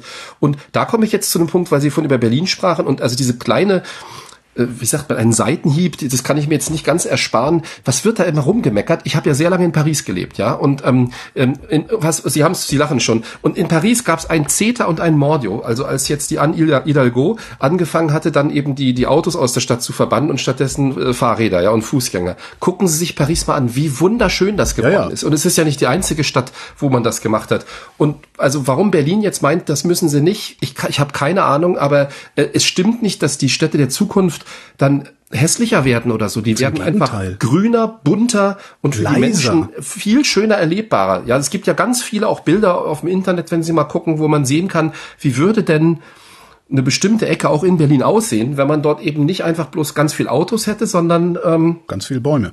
Bäume, Fahrräder, glückliche Menschen, Spielplätze und, und dann, dann hört man sich mal, als wäre ich jetzt so ein Softie, der also hier mit Wattebäuschen schmeißt und und und und äh, alles in rosarot malt. Aber das ist genau das Konzept. Ja, ich meine, das Auto ist, ist eine gute Idee. Das Auto als Individualverkehrsmittel, wo ich eben mit zweieinhalb Tonnen durch die Gegend fahre und dann eben, äh, weiß ich nicht, zehn Quadratmeter, ist ein bisschen übertrieben, in, in Anspruch nehme. Das, das ist also nicht nur für Städte. Das ist wirklich ein ganz, ganz merkwürdiges Konzept und Deutschland wäre gut daran geraten, sich eben wirklich zu überlegen, nicht bloß, ob man eben Elektromobilität oder äh, eben doch mit Verbrennern, also die Diskussionen sind ja auch immer episch, sondern insbesondere, was, was ist denn die Mobilität der Zukunft? Und auch da wird dran gearbeitet und es ist natürlich für Städte dann eigentlich einfacher. Für, für, für Städte so eine neue Mobilität zu entwickeln, ist viel einfacher, weil die Konzentration viel größer ist. Wir haben da auch Leute dran, könnte ich jetzt gleich wieder ganz viel drüber reden, gehört aber auch dazu mit der ländlichen Region, mit der Umgebung ist es viel schwieriger, ja, weil wenn sie und das wird ja auch oft als Beispiel genommen. Aber wie gesagt, in meinem Bild ist das eben Stimmt, das Land wird immer als Beispiel dafür genommen, dass in der Stadt Auto gefahren werden muss. Ja, ja genau, genau. Und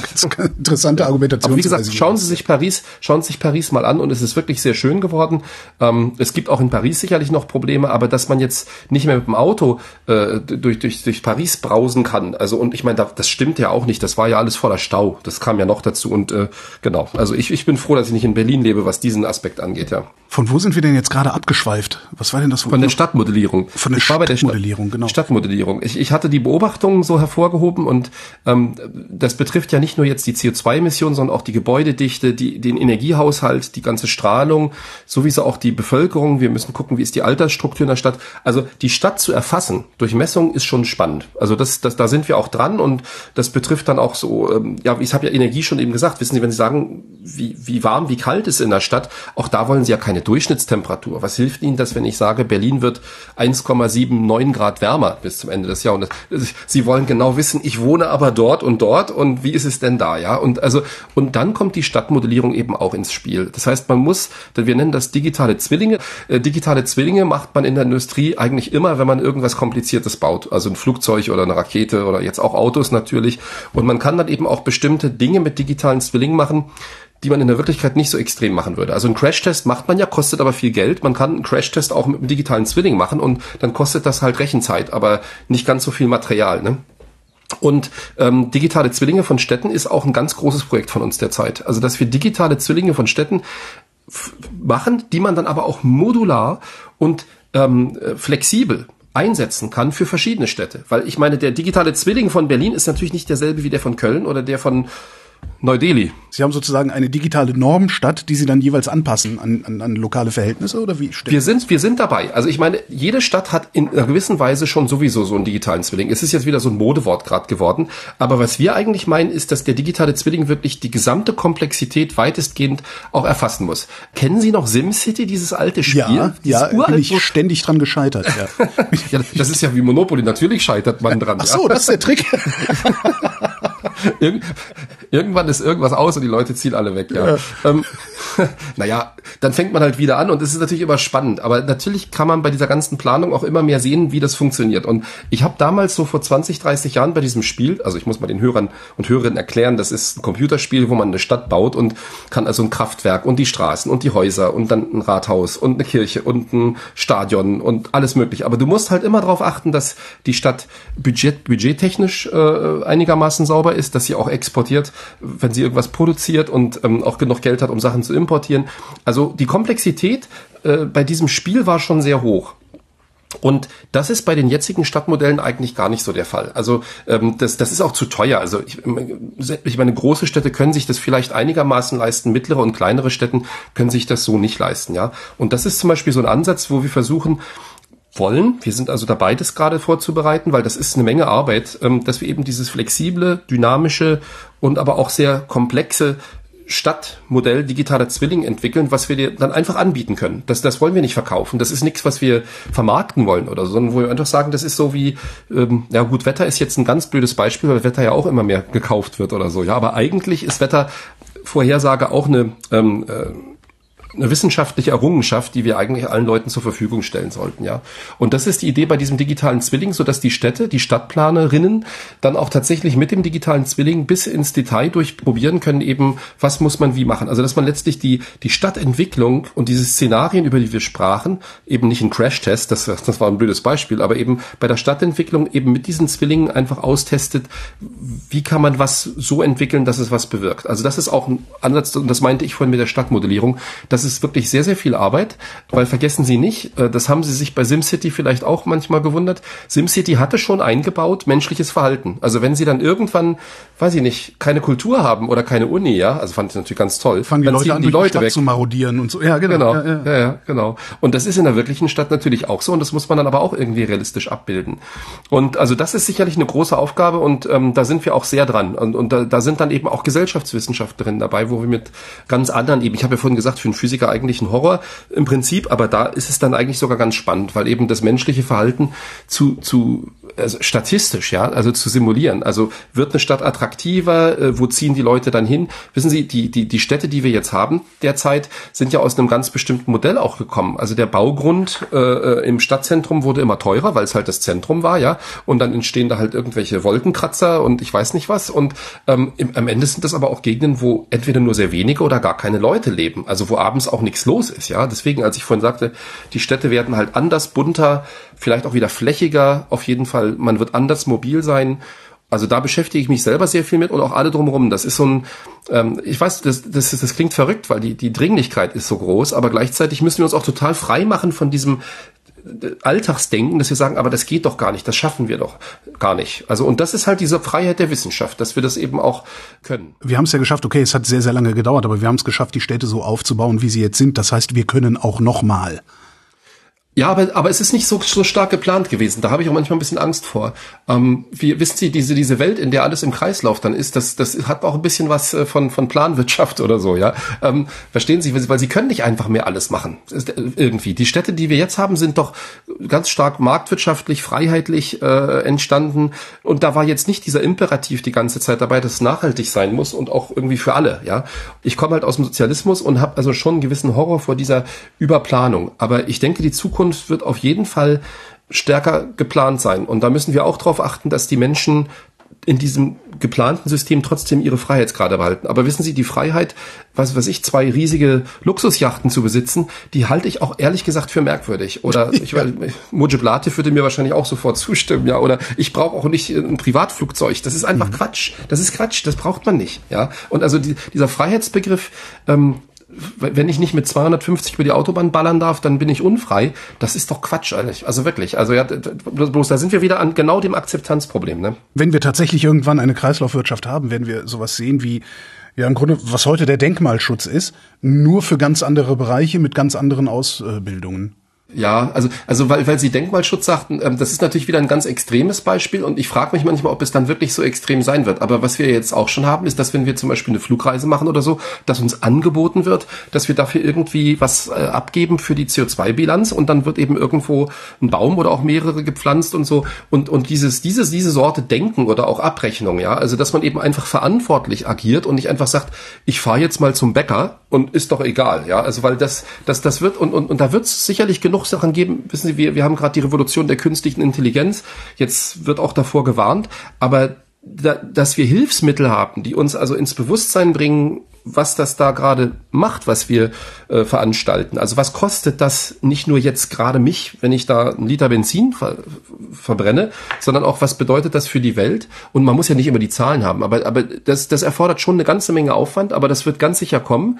Und deswegen nochmal, wir müssen eben gucken, dass wir unseren, unseren Freiheitsbegriff da auch irgendwie entwickeln. Ja, also nicht einfach weggeben und sagen, wir dürfen gar nichts mehr, weil das öffnet immer Tür und Tor den Leuten, die sagen, das wollen wir nicht. Wir wollen ja nicht alle unfrei sein, aber eben schon geplant und auch äh, noch ein stärkeres Gemeinschaftsbewusstsein. Also das ist ein ziemlicher Kulturwandel. Und deswegen hat Schellenhuber ja sein erstes Buch damals 2010 äh, oder 11 äh, die große Transformation genannt, was ich also damals total äh, merkwürdig fand. Aber es ist halt wirklich eine große Transformation und eben nicht nur eine infrastrukturelle, sondern auch eine, eine sozioökonomische.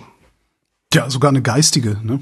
Ja, ja, genau, das also meine ich. Also, okay, und, aber verstehen Sie, wie gefährlich das ist, weil wir ja, können natürlich. ja jetzt nicht einfach sagen, wir wollen den Leuten neue, neue Formen zu denken vorgeben. Ja? Nee, nee, nee, das ist, man muss, man muss halt einfach selber mal erfahren haben, wie sicher und komfortabel und äh, ja, wie viel Spaß es macht, über einen guten Fahrradweg zu fahren. Ja, Jeder, der ja. das mal erfahren hat, wird nie wieder sagen, na ja, diese komischen, schmalen, geklinkerten Dinger da, wo die Wurzeln durchkommen, das reicht ja für die Fahrradfahrer.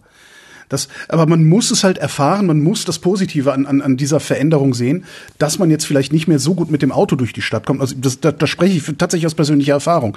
Ich äh, bin lange nur mit dem Auto gefahren. Irgendwann habe ich das Fahrradfahren angefangen. Dann habe ich, äh, seit, seit ich nicht mehr so viel mit dem Auto fahre, halte ich die Verlängerung der Stadtautobahn für eine schlechte Idee und äh, werde auch nie wieder sagen, der Fahrradfahrer soll gefälligst auf den Radweg, weil keiner fährt ja freiwillig auf der Straße und interagiert mit zwei Tonnen schweren Autos. Aber so, solange ich das selbst nicht erfahren habe, solange ich nicht selbst eine positive Erfahrung damit gemacht hatte, äh, war mir das absolut nicht zugänglich. Also äh, also ich denke zum Beispiel eine Möglichkeit, wie man das, um, um mal dieses Autothema so ein bisschen jetzt zu verlassen, vorsichtig, aber ähm, ist natürlich, dass man es einfach auch sehr teuer macht. Also, und das ist dann natürlich ganz komisch, weil es wird Leute geben, die haben dafür genug Geld und dann muss man immer noch dafür sorgen, dass die eben nicht über den Fahrradweg rauschen. Ähm, aber ich weiß noch, wie ich das erste Mal in London war und ich war nicht mit dem Auto dort, aber ich habe dann mitbekommen, dass die Londoner Innenstadt äh, weitestgehend autofrei war. Also jedenfalls viel, so ja. einfach, einfach, weil man äh, Geld zahlte, wenn man da reinfuhr, ja. Und also das fand ich also zum Beispiel auch einen, also vollkommen plausiblen Ansatz was natürlich zu einer gewissen sozialen Verschiebung dann führt, weil dann fahren da eben nur noch schwarze Luxuskarossen zu, zu ihrem zu ihrem Hauptsitz von irgendeiner Bank oder sowas. Ja, ähm, äh, aber auf jeden Fall dieser Kulturwandel kann nicht stattfinden, indem man es den Leuten einfach vorgibt und ihnen sagt ja. so und so. Ich hatte ja, glaube ich, auch irgendwann mal, aber vielleicht nicht bei Ihnen, dieses äh, ähm, äh, Fleischverbot äh, erwähnt, was dann mal also hier bei bei irgendeiner Wahl äh, in, in, in Diskussion gekommen ist. Also einen Tag pro Woche. Ach, das ja ja, das das, das, das war damals Renate Künast, glaube ich. Ne? Dann, ähm, ja. Ist nicht gut angekommen. Nee, also und, und, und hat übelste Nachwirkungen, ja Verbotskultur und so weiter. Und und also da müssen wir schon sehr aufpassen und das sage ich dann tatsächlich auch jedes Mal, äh, weil ich halt aus so einem Kontext komme und gemerkt habe, wie sowas auch krachen scheitert, krachen scheitert. Ja. Ansonsten was die Akzeptanz angeht, weil sie das auch sagt mit dem Auto. Es gibt auch Leute, die fahren sehr gerne mit einem dicken Auto schnell irgendwo lang, weil ihnen das irgendwie ein Machtgefühl oder so gibt. Da lachen andere drüber. Es ist aber real so. Also äh, gerade deutsche Männer, sag ich mal, fühlen sich offenbar sehr mächtig, wenn sie ein dickes Auto fahren. Vielleicht auch manche Frauen. Ich weiß jetzt gar nicht äh, gendern oder so. Aber das ist, das ist dann auch kulturtechnisch merkwürdig, ja. Das ist ja so, wie ähm, es auch Leute gibt, die eben gerne Elefanten erschießen oder so, ja. Also ja. Aber das, ich merke mir kulturtechnisch, kulturtechnisch merkwürdig. Das gefällt mir. Dieser digitale Zwilling, der lässt mich nicht los. Wie fein granuliert der? Also was ist, bin, bin ich in diesem digitalen Zwilling oder bin ich nur Teil einer riesengroßen die Bevölkerung oder bin ich nur bin ich lege ich einen Weg zurück oder äh, wird ein Weg von n-1 Individuen zurückgelegt und das wird dann gepoolt und, und, und. Also wir machen es ja immer gerne in Zahlen und also der, der, der digitale Zwilling sollte eigentlich am Ende schon also höchstens ein paar Meter besser sondern nur ein Meter oder sowas Auflösung haben weil das ist ja nun mal die Breite meistens von von einem Bürgersteig oder äh, auch die die die Höhe von geschossenen Häusern und auf diesen Skalen spielt sich das ab was wir wirklich erleben. Das ist einfach die Skala die wir sind. Ich, ich wir sagen auch manchmal Nasenhöhe oder sowas ja, ja. Ist, weil auf der na, auf der Höhe riecht man ja dann die Luftqualität und zwischen der Auspuffhöhe und der Nasenhöhe kann auch schon wieder was passieren, nur als, um ein Beispiel da mal zu nennen. Aber so diese, diese räumliche Auflösung von Metern, und das ist schon sehr, herausfordernd, weil das kann zum Beispiel ein Satellit überhaupt nicht liefern. So eine Auflösung kriegt er nicht hin. Fotografisch vielleicht ja, wenn es ein Spionagesatellit ist und so weiter, aber nicht diese CO2-Mission und das braucht man dann auch nicht. Aber die Modelle können das und äh, da hilft uns dann auch die künstliche Intelligenz. Das macht sie jetzt auch schon bei den Wettervorhersagen, dass man eben nicht immer und überall in dieser wahnsinnig hohen Auflösung rechnet, weil wenn Sie eine Stadt wie Berlin nehmen, die also, weiß ich nicht, 100 äh, Kilometer fast äh, Durchmesser oder sowas hat, ich übertreibe jetzt gerne mal ein bisschen, aber das können Sie ja nicht mit einem 1 Meter Modell äh, und dann Sekundenauflösung durchrechnen. Und deswegen auch die zeitliche Auflösung ist dann eher im Stundenbereich, so wie wenn Sie, weiß ich nicht, bei der Photovoltaik oder auch bei Verkehrsflüssen oder so einfach dann die Durchschnitte über den Tag verteilt haben wollen. Also Sie wollen die Rush schon irgendwie mit drin sehen das macht dann auch keinen Sinn, das noch viel, viel höher aufzulösen. Und ähm, die Interpolation durch AI-Methoden, früher sagte man auch neuronale Netzwerke und das sind dann eben jetzt aber auch andere neue Methoden, die kann dann schon ganz gut stattfinden. Das muss natürlich so sein, dass sie für beispielsweise ihren Arbeitsweg oder auch ihr Haus oder ähm, ihre Arbeit oder auch ihr, wo sie einkaufen, also da, wo sie sich hin und her bewegen, dass sie eben entsprechend diese Information haben können. Weil ein Beispiel, wenn sie jetzt wüssten, dass äh, irgendwo eine Überschwemmung stattfindet oder oder oder äh, was weiß ich ein Feuer ist, dann gehen sie ja da nicht lang. Wir sind jetzt nicht in diesem Extrem, aber wenn sie wissen, dass bestimmte Wege ähm, aufwendiger und, und, und, und, und schwieriger sind, dann können Sie das auch anders optimieren. Also nicht einfach bloß, was ist der kürzeste Weg. Das kennen Sie ja sogar aus dem Navigator. Und ein, also ein Beispiel noch zum Fahrrad, weil wir neigen dazu, das auch immer so schön darzustellen, weil natürlich ist Paris schön und Radwege sind schön. Aber wissen Sie, im Winter ist Radfahren auch nicht immer leicht. Oder noch schlimmer natürlich im Herbst, wenn man dann eben entsprechend sich da mit dicken äh, Regensachen einpackt und dann wird es einem zu warm und so weiter. Aber das wird sich alles, alles entwickeln. Da glaube ich ganz fest dran, ja. Also, und nochmal, die, die, die Autos an sich, sind einfach eine große Ressourcenverschwendung. Also wissen Sie, wenn man, das sind ja diese Mobilitätskonzepte, an denen gearbeitet wird, wo man eben noch viel mehr Carsharing und, und auch äh, nicht autonomes Fahren zum Beispiel, dass man eben da nicht am Steuer sitzt und abwechselnd Gas gibt und bremst die ganze Zeit. Ich meine, wirklich, da gebe ich Ihnen ja völlig recht, das macht doch keinem wirklich Spaß. Also das sind ja nicht diese Autos, die da eben durch, durch, die, durch die Natur brausen oder sowas, die man in der Werbung immer sieht. Das stimmt ja gar nicht. Du stehst im Stau und gibst genau. immer abwechselnd Gas und bremst. Das ist doch furchtbar. Ja. Äh, verstehe ich das richtig? Das, das, das, der, der, der digitale Zwilling, der wird irgendwann noch eine Ausbaustufe erreicht haben, wo ich sagen kann, so, äh, ich, ich habe in meiner Stadt wohnen eine Million Menschen, davon äh, pendeln 500.000 innerhalb der Stadt zur Arbeit. Wo muss ich denn idealerweise überall Schatten machen, damit eine maximale ja, Anzahl ja, der Leute ja, im Schatten zur Arbeit kann, weil 45 Grad hält keiner aus? Ja, und das, das geht dann noch weiter. Das ich, deswegen, also auch, auch das, äh, wenn sie eben sagen, ich baue da jetzt das und das hin, äh, dass sie dann sagen, aber wir müssen aufpassen, dass uns die Leute nicht wegziehen. Oder und ich meine, de facto machen das übrigens die, die, die Stadtplaner, wir haben ja auch welche am KIT und ich habe die inzwischen auch gut kennengelernt, die machen das ja auch zum Teil so. Also die benutzen schon reale Zahlen, aber die machen das eben nicht einfach nur mit einem digitalen Zwilling und dann machen sie es auch für jede Stadt immer wieder in mühsamer Arbeit äh, äh ganz genau selber. Wir haben bei uns einen Kollegen, den Markus Neppel, der hat eben in Hamburg da die Hafenstadt mitentwickelt entwickelt, was finde ich sehr gelungen ist, oder kümmert sich jetzt im, im, in Nordrhein-Westfalen darum, wie da diese Kohlereviere äh, transformiert werden und so. Ähm, und das sind natürlich alles immer Einzelfälle, aber das können wir uns auf Dauer auf der Erde nicht leisten, dass wir alles nur über Einzelfälle angehen. Ist im Moment gut, ist auch, äh, denke ich, ein gutes Geschäftsmodell, aber diese digitalen Zwillinge für die Städte, die brauchen wir schon mal rein wissenschaftlich, einfach nur damit wir besser erfassen können, wie die Szenarien sich abspielen. Ich habe ja Future Weather and Extremes zum Beispiel genannt, in welchen Stadtvierteln würde eine Überschwemmung besonders schlimm äh, Schaden anrichten. Das wollen auch die Versicherungen wissen. Wir kriegen auch äh, Geld von Versicherungen inzwischen, die uns finanzieren für Projekte. Da geht's äh, einfach darum, diese Schäden zu erfassen. Wenn Sie mal schauen, am KIT haben wir ein Zentrum für Disaster Management, äh, CDIM, was auch übrigens während Corona äh, fantastisch die Zahlen ermittelt hat. Also die Zahlen von CDIM wurden wirklich von allen möglichen Tagesschau, Spiegel und so weiter und auch ähm, von der Johns Hopkins Universität abgesammelt. Einfach weil die, die, die haben die Daten anders erfasst als das Robert Koch Institut, was ich jetzt hier nicht kritisieren will, aber wir, wir waren da einfach dynamisch, flexibler, schneller und haben das eben einfach aus dem Internet zum großen Teil auch abgegriffen und nicht gewartet, dass uns irgendjemand seine konkreten Zahlen gerade faxt, ja. Ähm, und ähm, diese, diese, äh, diese, bei den Risiken ist CDM eben auch sehr, sehr stark unterwegs. Als jetzt im Ahrtal diese Katastrophe war, hatte CDM wirklich ganz schnell schon Schadensabschätzungen und auch Ursachen ähm, ermittelt, wenn Sie da mal draufgehen, also CEDIM, CDM und ähm, das Ganze im städtischen Kontext ist eben jetzt auch wieder äh, ein Thema für uns. Also wo sind Städte besonders vulnerabel und wie kann man denn dann auch gerade dort, äh, also verletzlich, wie kann man gerade dort Maßnahmen ermöglichen, die die Städte dann dort auch lebbar und erlebbar machen für die Leute? Ja, weil wir, wir, wir müssen einfach davon ausgehen, dass die Verdichtung immer mehr zunimmt, dass immer mehr Menschen, ich glaube, inzwischen wohnt über die Hälfte der Menschheit in Städten und es nimmt immer mehr zu.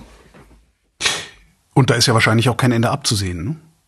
Also das ist halt die große Frage. Ich meine, es gibt ja, wir hatten es äh, mal andiskutiert, es gibt so, eine, so einen Luxustrend, wo die Leute dann sagen, sie wohnen eigentlich auch ganz gerne lieber außerhalb, dann muss aber eben der Transport wirklich sehr gut klappen. Aber insgesamt ist der Trend eben schon, dass man in Städten lebt, einfach weil dort die, die Anzahl der Möglichkeiten, also ich rede jetzt nicht nur von dem, von, von, von, von dem Komfort, Komfort, da wollen die Leute ja teilweise auch lieber draußen, jeder will ein Haus im Grünen. Ne, ich, sowas, ja. Ein Haus im Grünen und die Oper um die Ecke. Ja, ja genau, genau, genau. Das ist ein wunderbares Beispiel. Und das ist jetzt wieder die Frage mit der Freiheit. Das funktioniert ja nicht und, und trotzdem äh, lebt da auch eine ganze Branche davon. Aber im Moment ist das ganz konkrete Problem, dass wir halt eigentlich 400.000 Wohnungen pro Jahr äh, bauen wollen sollen, die, die, wo, wo man ja auch sich fragt, wo die alle hinkommen und wie sollen die eigentlich genau aussehen. Ähm, aber die Zahl ist richtig und das sind sicherlich nicht alles Einfamilienhäuser. Hm?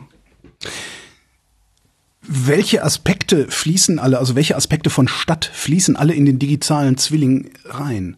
Also ich, ich stelle mir das immer noch vor als äh, die eierlegende Wollmilchsau, die alle unsere Probleme nicht zu lösen in der Lage ist, aber zumindest so präzise zu benennen und zu prognostizieren ist, dass wir uns über Lösungen gar nicht mehr streiten müssen.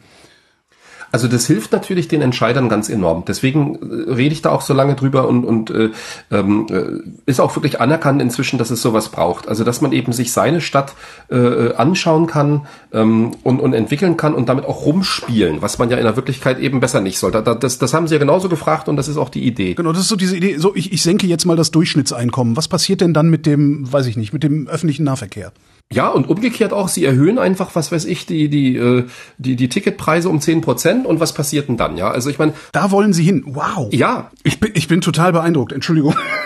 ich ich finde das jetzt, ich, ich freue mich drüber, aber ich finde das irgendwie ganz äh, ähm, also fast naheliegend, dass das toll ist. Das, das, das Hauptproblem ist, das ist unheimlich schwierig, sowas für alle Städte auch in dieser Leistungsfähigkeit zu machen. Und deswegen ist das, ich habe ja vorhin von Technologien gesprochen, die wir entwickeln müssen, die also wissens, wissenschaftlich entwickelt werden, auch wissensbasiert funktionieren, wo man auch dann tatsächlich wieder Beobachtungen einfließen lassen muss, ja, weil äh, das, die Städte verändern sich ja auch. Also dieser, dieser Zwilling muss sich auch mitentwickeln. Aber das können wir. Ich glaube, ähm, wissen Sie, man muss auch aufpassen, was kostet das dann an Rechenleistung? Äh, Rechner kosten auch Energie, aber ich glaube, das ist angemessen. Die Modelle müssen auch nicht ständig äh, zu 100 Prozent in Realtime laufen. Das, das ist ja auch so, wissen Sie, diese, diese Verkehrsplanungssoftwares äh, und so weiter in, in manchen großen Städten, die laufen ja eigentlich fast ständig. Ja, das, das gibt's ja in allen möglichen Filmen dann auch zu sehen und so. Aber diese Planungsmodelle, die wirfst du eben an, wenn du eine bestimmte Frage beantworten willst. Und ähm, das ist schon was sehr Feines. Und deswegen habe ich es vorhin auch mit den, mit, mit den Crash-Tests dabei, weiß ich nicht, Raketen, Flugzeugen, Autos oder so verglichen, die man ja auch nicht ständig, ständig laufen lässt. Aber wenn man eben eine Planungsaufgabe hat, dann sind es die optimalen Tools, um Entscheidungsträgern bei ihrer Entscheidungsfindung zu helfen. Also ein Stadtrat fände das sicherlich sehr gut. Und ich, ich wohne ja hier in einer nicht so großen Stadt, aber auch 16.000 Einwohner Waldorf. Und das wäre so eine typische Stadt, glaube ich. Also die würden sich freuen, wenn sie sowas hätten. Und sie hatten gefragt, was alles eingeht. Natürlich geht der, die, die Bevölkerungsstruktur geht ein. Ähm, die, auch die Einkommensstruktur natürlich, die Aktivitäten. Ähm, es gibt zum Beispiel im Moment ein, ein, eine ganz verrückte Geschichte, darüber denken die Menschen gar nicht mehr so stark nach. Das ist wie, wie stark wir getrennt sind ähm, äh, von unserem Wohn- und Arbeitsplatz. Jetzt muss ich gerade fast schmunzeln, weil ausgerechnet bei Ihnen bin ich jetzt gar nicht so sicher. ja, da ich sitze tatsächlich in meiner Wohnung. Ja, ja genau. Ähm, und, und das gibt's ja inzwischen seit Corona auch viel, dass also Leute eben doch, aber bis vor ein paar Jahren, ja, also haben die Leute eben wirklich auch unfassbare Arbeitswege zurückgelegt. Also ich weiß noch, in Paris habe ich zum Teil zwei Stunden Arbeitsweg gehabt für eine Strecke, für eine Strecke. Das heißt, ich bin morgens zwei Stunden zur Arbeit gefahren, nicht mit dem Auto übrigens, und abends zwei Stunden zurück, ja. Und es war dicht gedrängt. Ich war nicht der Einzige. Das waren ganz viele Leute.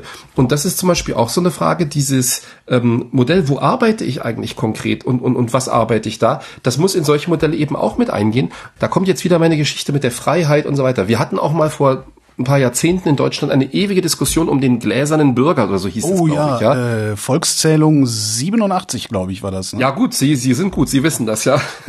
Sie hatten auch Pershing und Cruz Missiles schon auf dem Schirm und sowas alles, ja, den Nachrüstungsbeschluss, ja, Doppelbeschluss. Und, und der Gläser, der gläserne Bürger und so weiter, ja. Ähm, wir, wir dürfen natürlich nicht jetzt in, in also ich sag mal in Echtzeit am besten auch noch alles aufzeichnen äh, und, und verfolgen, was die Menschen tun. Darum geht's ja überhaupt nicht. Was übrigens blöderweise jetzt die Handys und, und, und alle möglichen anderen Geräte um uns herum ja tatsächlich machen. Das sollte man ja gar und nicht Und sie kommen nicht an die Daten ran. Das ist eigentlich das Tragische dabei. Ne? Ja, also es gibt so Projekte, wo man zum Beispiel die Handys ohne dass man jetzt weiß, wem es gehört oder so, benutzt, um die, die, die Verkehrsdichten zum Beispiel zu messen. Ich mache mal ein Beispiel. Wenn Sie irgendwo 100 Handys mit 40 Stundenkilometern irgendwo langrauschen sehen, dann sitzen da Leute in einem Bus wahrscheinlich. Ja? Also das, das ist, und, und, und das hilft dann, weil man kann auf die Weise auch dann die Verkehrsdichten sehr gut bestimmen. Aber die Leute machen eben heute alle Google Maps und natürlich, äh, wenn man das benutzt, äh, gibt man auch, auch gleichzeitig seine ganzen Bewegungsdaten frei. Immer noch unter der Prämisse, dass eben dann nicht unbedingt, wobei die machen das ja inzwischen, daraus individuelle Verhaltensmuster abgeleitet werden oder so. Und äh, das Ganze statistisch zu machen, muss aber in so einem digitalen Zwilling dabei sein. Und jetzt merken Sie, die großen Software-Leute sind natürlich schon längst dahinterher. Also es kann auch gut sein, dass die digitalen Zwillinge, digitalen Zwillinge für Städte dann eben irgendwann dann von, ja, vielleicht jetzt nicht mehr Twitter, aber Facebook oder Google oder anderen angeboten werden. Einfach weil das sich verkauft. Und die, die Wissenschaft bei uns ist aber so basiert, dass wir das eben nicht patentieren lassen und, und dann irgendwie verkaufen wollen. Eben genauso wie nach wie vor äh, Wettervorhersage eine, eine öffentlich, öffentliche Aufgabe ist. Und deswegen macht das der Deutsche Wetterdienst bei uns. Und eben, wie gesagt, auch sehr gut, auch wenn die Leute mal schimpfen. Und so ähnlich muss das mit diesen digitalen Zwillingen sein, dass wir die Daten bekommen, in dem Fall eben auch von Menschen, aber gleichzeitig sicherstellen, dass wir eben die Menschen dadurch nicht verfolgen im Sinne von beobachten, ausspionieren und überwachen, so weiter. Aber ja, überwachen, genau. Ja. Und also die, diese Diskussion ist eben auch sehr wichtig. Ähm, ansonsten, was da alles einfließt, wir waren jetzt sehr stark bei der Mobilität, aber eben natürlich, Sie hatten schon den, den, den Wohlstand äh, äh mit angeführt. Also was können sich die Leute eigentlich überhaupt leisten? Äh, das muss mit rein. Und dann eben Dinge, die unterschätzen wir. Städte sind eben Energiemonster, ja, also da läuft also unheimlich viel Energie rein und auch wieder raus. Also die Energie bleibt ja nicht in der Stadt, ja, das, das ist ja Energiehauptsatz und so, ja. Sondern so, wie ist die Energieverteilung in der Stadt? Wie ist die Rohstoffverteilung in der Stadt? Was auch Wasser ist zum Beispiel ein Rohstoff. Wasser ist ein Riesenthema fürs 21. Jahrhundert, dass wir wirklich überall auch gutes, sauberes Wasser für alle verfügbar haben. Ich hatte ja Südfrankreich und Italien schon als ein Beispiel genannt, ja. Diese vielen Parameter da reinzustecken, das ist eben eine große Aufgabe, weil es müssen ja alles reale Zahlen sein. Das heißt also, bei den Menschen hatten wir jetzt lang drüber geredet, aber eben auch bei diesen ganzen anderen Geschichten. Also einfach diese Stoffströme, wie wir das nennen. Stoffströme. Energie- und Stoffströme. Flora, Fauna. Auch, ja, auch. absolut, okay, auch, weil, auch. Weil ich ja, meine, ich meine Bäume, Bäume, Wiesen, Sträucher. Sie sagten eben die Schwammstadt. Das ist ja äh, Nee, also total. Also, also wobei, also ähm, ähm, Flora auf jeden Fall, Fauna auch, auch, aber da bin ich jetzt ein bisschen vorsichtig, weil ich, ich habe darüber noch nicht viel gehört. Also ich weiß, ähm, aber dass das jetzt in der Modellierung eine große Rolle spielt, glaube ich nicht. Aber die, die Vegetation in der Stadt, also das ist ein Riesenthema. Also wir hatten jetzt verschiedenste Studien auch äh, hier bei uns am KIT und anderswo. Wo, wissen Sie, die, die Begrünungsfähigkeit einer Stadt ist ja auch nicht unendlich. Sie können ja nicht alles zuknallen mit, mit, mit Grünpflanzen und Wiese oder so, ja. Also nicht nur, weil sie dann eben, weiß ich nicht, die Fassade beschädigen oder so, sondern weil es dann eben andere Effekte hat, die sie nicht wollen. Also ein Beispiel da, wo sie äh, Grünpflanzen hintun oder so, da können sie nicht unbedingt Photovoltaik mehr davor oder dahinter packen, ja. Und, und solche Fragen. Also auf jeden Fall, das ist definitiv auch mit drin, ja. Hm. Und dann hatte ich vorhin noch ein wichtiges Thema, das will ich bloß einmal noch erwähnen, weil sonst bereue ich es später. Aber wir, wir, wir sind wieder so breit. Das ist ähm, Urban Mining. Weil wissen Sie, das Thema Bauen, darüber haben wir jetzt noch gar nicht geredet, ja. Und ähm, die Städte müssen ja gebaut werden, die neuen Städte, und auch jetzt wird gebaut. Und auch das ist im Prinzip so eine äh, ganz irre Geschichte. Der, der Dirk Hebel, unser Dekan von der Architektur, der ist Professor für nachhaltiges Bauen, der sagt immer, wenn wir in der Stadt was bauen wollen, dann reißen wir erstmal großartig was ab, weil meistens ja gar kein Platz. Dann holen wir uns also riesige Lastwagen und schaffen das irgendwie alles nach draußen, schütten es irgendwo hin und dann holen wir uns also lauter edle Rohstoffe und packen die dahin und die Hälfte davon oder noch mehr ist eigentlich genau das Ganze, was wir gerade rausgekarrt haben. ja, also wirklich. Äh, und das liegt einfach daran, dass unser System so entwickelt worden ist. Also Verbrauch ausgelegt ist und ja, ja und, und, und allein schon der Transport ist natürlich unwahrscheinlich aufwendig. Wenn man jetzt überlegt, wie will man das denn machen? dass man in der Stadt mit den existierenden Ressourcen was Neues baut, dann muss man ja im Prinzip in der Stadt irgendwo was abreißen und dann an derselben Stelle, aber wo tut man es zwischendurch hin oder daneben oder so, was Neues baut. Und das ist ein riesiges wissenschaftliches Thema derzeit, wo auch die Architektur- und Baustudierenden bei uns also begeistert dabei sind. Urban Mining. Also wie benutze ich eine Stadt selber als Rohstoffquelle? für das, was wir damit erreichen wollen, weil dann sind wir ja schon relativ dicht bei der Kreislaufgeschichte, ja. Und also das ist auch ein riesiges, riesiges Thema, dass wir die diese Transformation der Städte nicht einfach noch durch neues extensives Rohstoffverbrauchswesen äh, erreichen, sondern eben auch damit, was da drin ist. Und da gibt's zum Beispiel einen Ansatz, das finde ich auch sehr interessant. Wir müssen einfach die Rohstoffe und, und oder Baustoffe, die in, in, in Gebäuden sind, viel besser kennzeichnen. Wissen Sie, wir, wir, wir haben ja auf jedem elektronischen Gerät irgendwo eine Seriennummer oder sowas, ja. Und wenn man dann nochmal irgendwie eine gute Datenbank hat, dann weiß man ganz genau, okay, was ist der Hersteller, was kann dieses Teil und vielleicht sogar bis dahin, was ist denn da drin? Ja, also welch, wie, wie, wie, wie, wie viel ähm, seltene Erden sind da drin oder sowas, was man derzeit noch nicht so braucht, aber das ist ja da, wo wir hinwollen. Und dann gilt es natürlich sowieso auch für die ganze Bauwirtschaft. Und deswegen denke ich, dass wir also ich bin sicher, ich bin überzeugt, dass wir also an einer Revolution des Bauwesens sind, wo Digitalisierung eine Riesenrolle spielt, die Erfassung dieser ganzen Baustoffe, und dann eben auch das Bauen mit diesen existierenden und schon benutzten, das Wiederverwenden von Baustoffen. Das wird ein riesen, riesen, riesen Thema, weil es einfach sein muss. Es, es muss sein. Natürlich werden wir nicht irgendwann den ganzen Stein der Erde äh, verbaut haben, aber es gibt eben andere Rohstoffe. Äh, also es fängt bei den Metallen an zum Beispiel, ja, und auch der der der Energieimpact von Zement. Es muss einfach überlegt werden, wie wir anders bauen. Sand ist ja knapp. Sand ist an manchen Stellen knapp. Guter guter Bau. Holz, Holz. Was äh, und glauben Sie mir, Holz ist ein fantastischer Baustoff, den der der sich aber auch sehr lange hält. Also Sie, Sie erinnern sich vielleicht, als Notre Dame de Paris gebrannt hat vor ein paar Jahren, da waren tausend Jahre alte Eichenstämme aus der Normandie für den Dachstuhl verwendet worden. Tausend Jahre hält Holz und, und auch länger, ähm, wenn man das gut einsetzt. Ähm, und, und da haben wir in Deutschland auch teilweise, ähm, wir hatten neulich den, den Landwirtschaftsminister hier aus Baden-Württemberg bei uns zu Gast, Herrn Haug, und der hat dann auch zu Recht gesagt, ähm, es ist ganz schön schwierig, weil wir oft ähm, Holz, was man eigentlich zum Bauen benutzen kann, aufgrund von alten Normen oder so, einfach nicht mehr, also noch nicht ein einsetzen kann. Also wir dürfen es nicht fürs Bauen benutzen. Stattdessen wird es dann zu Pellets verarbeitet oder irgendwas, ja. Und macht dann wieder CO2. Ja, aber bei, bei wenn es gerade ein Baum ist, ist es ja noch okay, also würde ich sagen. Ja, also weil, verstehen Sie, das ist ja noch relativ dichter Kreislauf. Aber ähm, beim Thema Bauen müssen wir einfach auch nach alternativen Materialien, auch energiesparender und vor allen Dingen auch Kreislauf denken. Und da sind die Leute eben auch dran.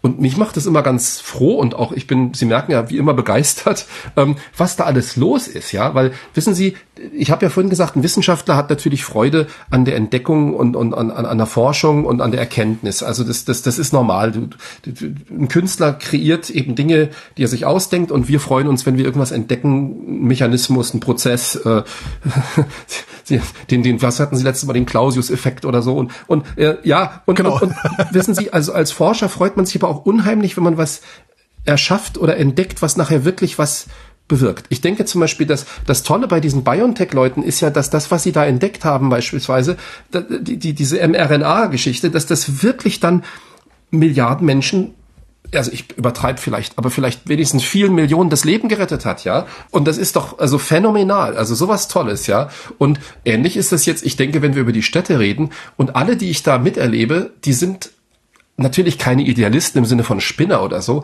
aber die freuen sich, dass sie an sowas Wichtigem arbeiten. Das war ja bei diesen anderen Projekten, die ich da immer zitiert habe, auch so. Das, das macht man doch gerne. Also ich meine, es ist einfach ein tolles Projekt. Also wenn man nicht motiviert ist, dann, dann funktioniert das auch nicht. Aber die sind wirklich alle wahnsinnig motiviert. Und für uns ist, wie gesagt, das Allerschwierigste ist, dass wir uns gut verständigen und auch, auch, auch gut überlegen, was brauchen wir jetzt, damit eben nicht so ein digitaler Zwilling da vor sich hin dümpelt und dann fehlen da lauter wichtige Sachen, ja. Was Sie übers Bauen gesagt haben, weiß das auch die Bauwirtschaft schon? Ja, auf jeden Fall. Also ähm, die, die Bauwirtschaft weiß es, aber ähm, die, Sie sagten, das System ist träge, hatten Sie vorhin an einer Gelegenheit mal gesagt. Und das ist natürlich so. Und das muss man einfach auch mit berücksichtigen. Ähm, äh, Systeme haben ihre eigenen Zeitkonstanten, Trägheitsmomente und Verzögerung. Und wir hatten zum Beispiel mal im KIT, da war ich gerade neu gekommen vor 14 Jahren, ein, ein, einen neuen Baustoff, Sea-Lightment. Das ist im Prinzip so wie Zement, aber eben Light. Sea-Lightment, eine schöne Wortschöpfung, ja. Und ähm, das, äh, das, das stößt einfach weniger CO2 aus beim, beim Prozess, also wenn der, wenn der Zement ein, äh, erzeugt und, und, und eingesetzt wird, ja. Und ähm, das funktioniert aber nicht, weil die äh, Fabriken, die, die Produktionsanlagen, die in der Wirtschaft hergestellt worden sind, einfach auf ganz andere Zeiträume ausgelegt sind. Also wir können jetzt nicht einfach von einem Jahr aufs andere plötzlich diese ganzen großen Anlagen ersetzen und wir bauen jetzt alle nur noch mit Zieleit was nicht das einzige, der einzige Grund ist, dass das jetzt nicht so gegriffen hat bislang. Und es erinnert mich natürlich auch fatal ein bisschen an die Energiewirtschaft, wo man eben auch sagt, ja, wir haben ja nun mal diese Atomkraftwerke, also müssen wir sie jetzt auch einfach anlassen oder so. Ja, also äh, da, da muss man genau überlegen, wann man diesen Übergang in diese neuen Produktionsmethoden und wie macht. Aber was ich oft sage, ist diese Beispielwirkung. Also wir, wir sind ja alles Menschen und Menschen sind psychologische Wesen, ja. Ganz klassisch war ja auch das Haus isolieren früher ähm, mit, mit, mit, mit so Isoliermaterialien oder jetzt die ganze Photovoltaik. Wenn die Leute merken, wie, wie gut das geht und dass sie zum Beispiel dann bei Photovoltaik wirklich Geld einsparen. Also sie, sie, sie, sie kaufen sich da erstmal was, aber anschließend bezahlen sie weniger Strom und nach, weiß ich nicht, fünf oder acht Jahren hat sich's äh, amortisiert. Oder auch ähm, die, die, diese ganzen Wärmedämmungsgeschichten, die ja anfangs auch viel belächelt worden sind. Und da, da, da, da machen Beispiele eine Rolle. Wir haben zum Beispiel am KIT ein ganz tolles, und ich muss jetzt ab und zu erzählen, was wir so machen, weil ich meine, wir, wir sind da wirklich auch echt gut unterwegs, ja, und darauf sind wir auch ein bisschen stolz, ja. Und wir haben zum Beispiel letztes Jahr den Solar Decathlon Europe gewonnen. Also das ähm, sagt man jetzt, was ist denn der Solar Decathlon? Das ist ein Zehnkampf im Bauen wo ähm, nach zehn verschiedenen Kriterien, darunter eben Energie und Nachhaltigkeit, aber auch Design, ich habe die jetzt nicht alle parat, aber es gibt zehn Kategorien und da werden Gebäude gebaut, die werden richtig gebaut, das war letztes Jahr in Wuppertal. Und die Gebäude werden dann von zehn Jurys evaluiert und gewinnen tut also wer also die meisten Punkte hat. Und da hat das Ding vom KIT gewonnen, deswegen erzähle ich es ja. Das heißt Ruf-Kit, also Ruf wie Englisch Dach, R-O-F und dann Kit wie, wie Kit, wie Karlsruhe Institut für Technologie Kit. Ruf-Kit hat gewonnen. Und dieser Solar Decathlon ist deswegen, weil ähm, ganz viel auch mit Photovoltaik natürlich gearbeitet wird, ja. Und es ist ein europäischer Wettbewerb, wobei auch teilweise Leute aus anderen äh, Kontinenten teilnehmen. Und die sind im Wettbewerb angetreten und dieses Roof-Kit, wenn Sie das vielleicht dann auch mal suchen wollen oder so. Ich will das sofort haben. Ich sehe gerade ein Bild davon. Ich möchte. Das ist so schick. Also, und Sie können auch kommen. Schweigen Sie und nehmen Sie bitte mein Geld. Kommen Sie doch mal nach Karlsruhe, weil das Ding ist begehbar. Das haben wir nämlich dann anschließend von Wuppertal bei uns hingestellt. Das steht jetzt neben dem Audimax. Also wer zu uns nach Karlsruhe kommt und irgendwie nur im Zentralbereich ist, der kommt an dem Rufkit gar nicht vorbei. Und das Ding ist so schick. Da möchte man sofort, glauben Sie mir, da möchte man drin wohnen. Das ist super. Das gemauerte Gebäude darunter, das ist alt, ne? wenn ich das richtig sehe. Das heißt, das ist das, das war nämlich deswegen die Idee war, dass man das auf ein altes Gebäude draufsetzt. Das sieht aus wie ein wie ein ein ja ein ein sehr modernes äh, sehr modernes äh, zweistöckiges Holzhaus, das äh, auf einem Ständerwerk sozusagen steht, wodurch das so eine gewisse Leichtigkeit noch hat. Mhm. Ähm, ja. Genau, und es ist also Holz, es, es ist äh, komplett nachhaltig gebaut, es ist das derzeitig nachhaltigste Gebäude überhaupt in Deutschland, also auch das muss ich dazu sagen, ja. Und es ist äh, halt von unseren Architekten designt, es ist energieneutral, ähm, es ist, es ist äh, super stylisch und äh, bequem. Also da drin haben sie alles, was sie brauchen. Sie kennen ja vielleicht diese Tiny Houses oder so, ja, Tiny Timber Houses oder was. Das, das ist einfach eine Klasse drüber. Ähm, und Glauben Sie mir, solche Dinge werden bezahlbar werden. Das wäre jetzt meine Frage gewesen. Ist das überhaupt bezahlbar? Na gut, das war jetzt relativ teuer, weil es halt ein Prototyp ist, ja. Und wir haben auch wirklich sehr, sehr viele äh, äh, Spender, Mäzene, wie sagt man, Sponsoren dabei gehabt, die also geholfen haben und eben auch die Industrie, weil sie fragten. Wir haben wirklich, äh, ich glaube, wahrscheinlich die Hälfte von dem Rufkit sind eben Industriefirmen, die sich gefreut haben, da mitzumachen, weil die sehen das doch auch als ein Geschäftsmodell, dass man künftig so baut. Also die wollen gleich von Anfang an dabei sein. Und wenn man dann so ein Beispiel hat und sieht das Ding und dann sagen die Leute, das will ich auch haben, ja. Und also ab, und glauben Sie mir, in die Richtung geht das. Jetzt werden wir nicht alle später im Rufkit wohnen, weil dann sind wir halt. Schade. Äh, nee, dann sind wir im Sozialismus. Wobei. nee, aber, aber ja, aber das ist ja, das ist ja ideal. Also das scheint ja auch, wenn ich das richtig äh, sehe, das, das scheint ja auch eine Modulbauweise zu sein. Absolut, genau. Ähm, die, hm. Und im Grunde muss ich ja nur das Thema Nachverdichtung wenn ich, wenn ich Geschosse äh, auf, aufstocken will auf irgendwie bestehende Häuser, dann muss ich ja im Grunde nur so ein Ständerwerk da draufsetzen genau. und kann da drauf ein Roofkit setzen. Das heißt, ich kann das sogar auf ein Satteldach aufbauen. Und, und das ist jetzt nur ein Beispiel, in welche Richtung man geht. Wir wollen natürlich jetzt noch ein ganz anderes Beispiel schaffen.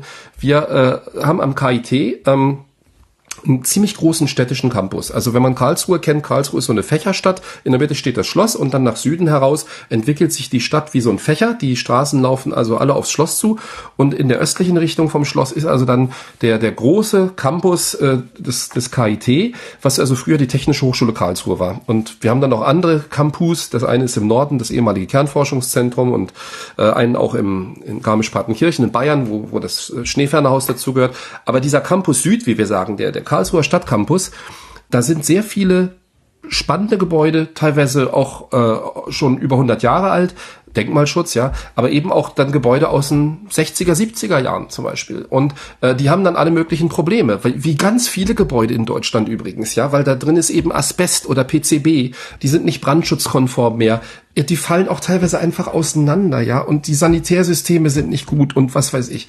Und wir haben uns jetzt überlegt, dass für uns das nächste wirklich große Beispiel, wie man eben im Bestand saniert und wie man eben auch seriell saniert, weil Sie hatten das eben mit dem seriell, das wird unser Campus Süd werden. Wir wollen das am KIT demonstrieren. Und natürlich machen wir jetzt nicht in einem Aufschlag, zack, den ganzen Campus Süd. Das wird wahrscheinlich auch ein Jahrzehnt oder länger dauern und wir müssen auch mit dem Land verhandeln, weil das gehört alles formal dem Land und da kann man nicht einfach losbauen, wie man möchte, ja. Aber wir überlegen das. Und das ist bei uns auf Präsidiumsebene am KIT schon anerkannt, dass also für uns bestimmte Bereiche im Campus Süd sollen genutzt werden, um zu demonstrieren, wie man bauen kann. Und das Zauberwort dabei, ich, ich, ich wie sagt man gerade, ich, ich lasse mich gerade von meinem eigenen äh, Begeisterung davontragen. Das, das heißt, habe ich auch oft. Das ist sehr gut, sympathisch. Ja, weil sonst hätten Sie mich ja auch, glaube ich, nicht genau, gut ausgewählt. Aber das, das Ding heißt Bautech Kit. Und jetzt wird es natürlich ein bisschen schwieriger, weil das kann man ja kaum noch übersetzen. Aber Bautech Kit, das ist eben ein, ein Kit für Bautechnologien. Und bei Kit, da denkt man ja mal an irgendwas Kleines, ja, also irgendwie so ein Kit, so ein, so ein weiß ich nicht, so ein. Stimmt, so ein, aber diesmal steht für KIT. Ne? Äh, das ist KIT, aber auch gleichzeitig ein, ein, ein ein Komponentensystem, wo, was man eben benutzen kann, um auch wirkliche ganze Gebäude oder Gebäudeeinheiten im Bestand so zu sanieren, dass man anschließend da wieder gern reingeht. Also stellen Sie sich einfach das Rufkit vor, aber eben auf, äh, auf der Skala von ganzen großen Gebäuden oder mehreren Gebäuden und nochmal, nicht vergessen, wir haben Gebäude, die sind äh, äh, denkmalgeschützt. Da wird man also jetzt nicht einfach nochmal ein Ding draufsetzen. Wir haben aber auch welche, die sind aus den 60er, 70er Jahren und die müsste man eigentlich komplett abreißen. Und das ist für uns eigentlich jetzt eins der nächsten Ziele. Natürlich, digitale Zwilling mit den Städten und auch immer wieder mal ähm, hier und da zeigen, was man kann. Das machen unsere Architekten und Bauingenieure sowieso immer. Aber zusammen mit der Industrie Bautech-Kit zu zeigen, wie man künftig in der Stadt im Bestand so bauen kann, dass es besser, schöner wird und das Ganze dann auch noch nachhaltig. Ich klinge wie ein Werbemanager gerade oder sowas. Ja, aber zum, zum Glück, weil das, das, das große Problem ist ja, also ich, ich selbst wohne in einem Haus, das ist Baujahr 1927, äh, wie die ganze Siedlung, oder so ungefähr in dem Zeitraum ist diese ganze Siedlung, in der ich lebe, gebaut worden. Und äh, wir haben, es ist tatsächlich, 1927 ist der klassische schlecht gedämmte Altbau. Ähm, ich, das heißt, ich lebe in einem schlecht gedämmten Altbau, wie viele hundert oder tausend Leute ähm, auch. Wir haben eine Gaszentralheizung, das ist vielleicht auch was, was man nicht haben will.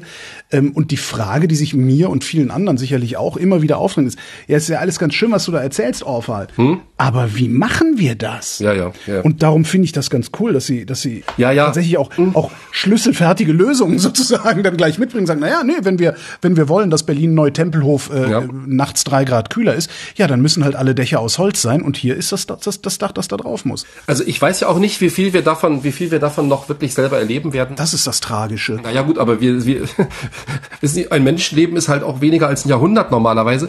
Und ähm, es, es, es, hat, es hat seine Zeit. Und was aber toll ist, und ich meine, so gucken wir doch auch zurück auf die Leute, die seinerzeit eben, was weiß ich, so die ersten Antibiotika entwickelt haben vor 150 Jahren oder so, ähm, dass man eben Dinge entdeckt, erschafft, äh, die, die auch über einen selber hinausgehen. Ich denke zum Beispiel wirklich, und das sehe ich bei den ganzen Leuten, die jetzt im Nachhaltigkeitsbereich unterwegs sind, und ich war ja auch jetzt drei Jahre lang der Nachhaltigkeitsbeauftragte am KIT. Das, hat, das habe ich gar nicht so viel erzählt, aber ich war eben der, der Klimaschutz- und Nachhaltigkeitsbeauftragte am KIT. Und wir haben uns unheimlich viel Gedanken drüber gemacht, wie geht man das jetzt an? Kleine äh, Maßnahmen, Insektenhotels, Photovoltaik auf den Dächern, äh, mehr Fahrradwege und so. Und aber gleichzeitig dieses Riesending mit dieser ganzen Gebäudeinfrastruktur, der Energieverbrauch, auch dann letztes Jahr jetzt mit Energiepreisen und also ein riesen Ding.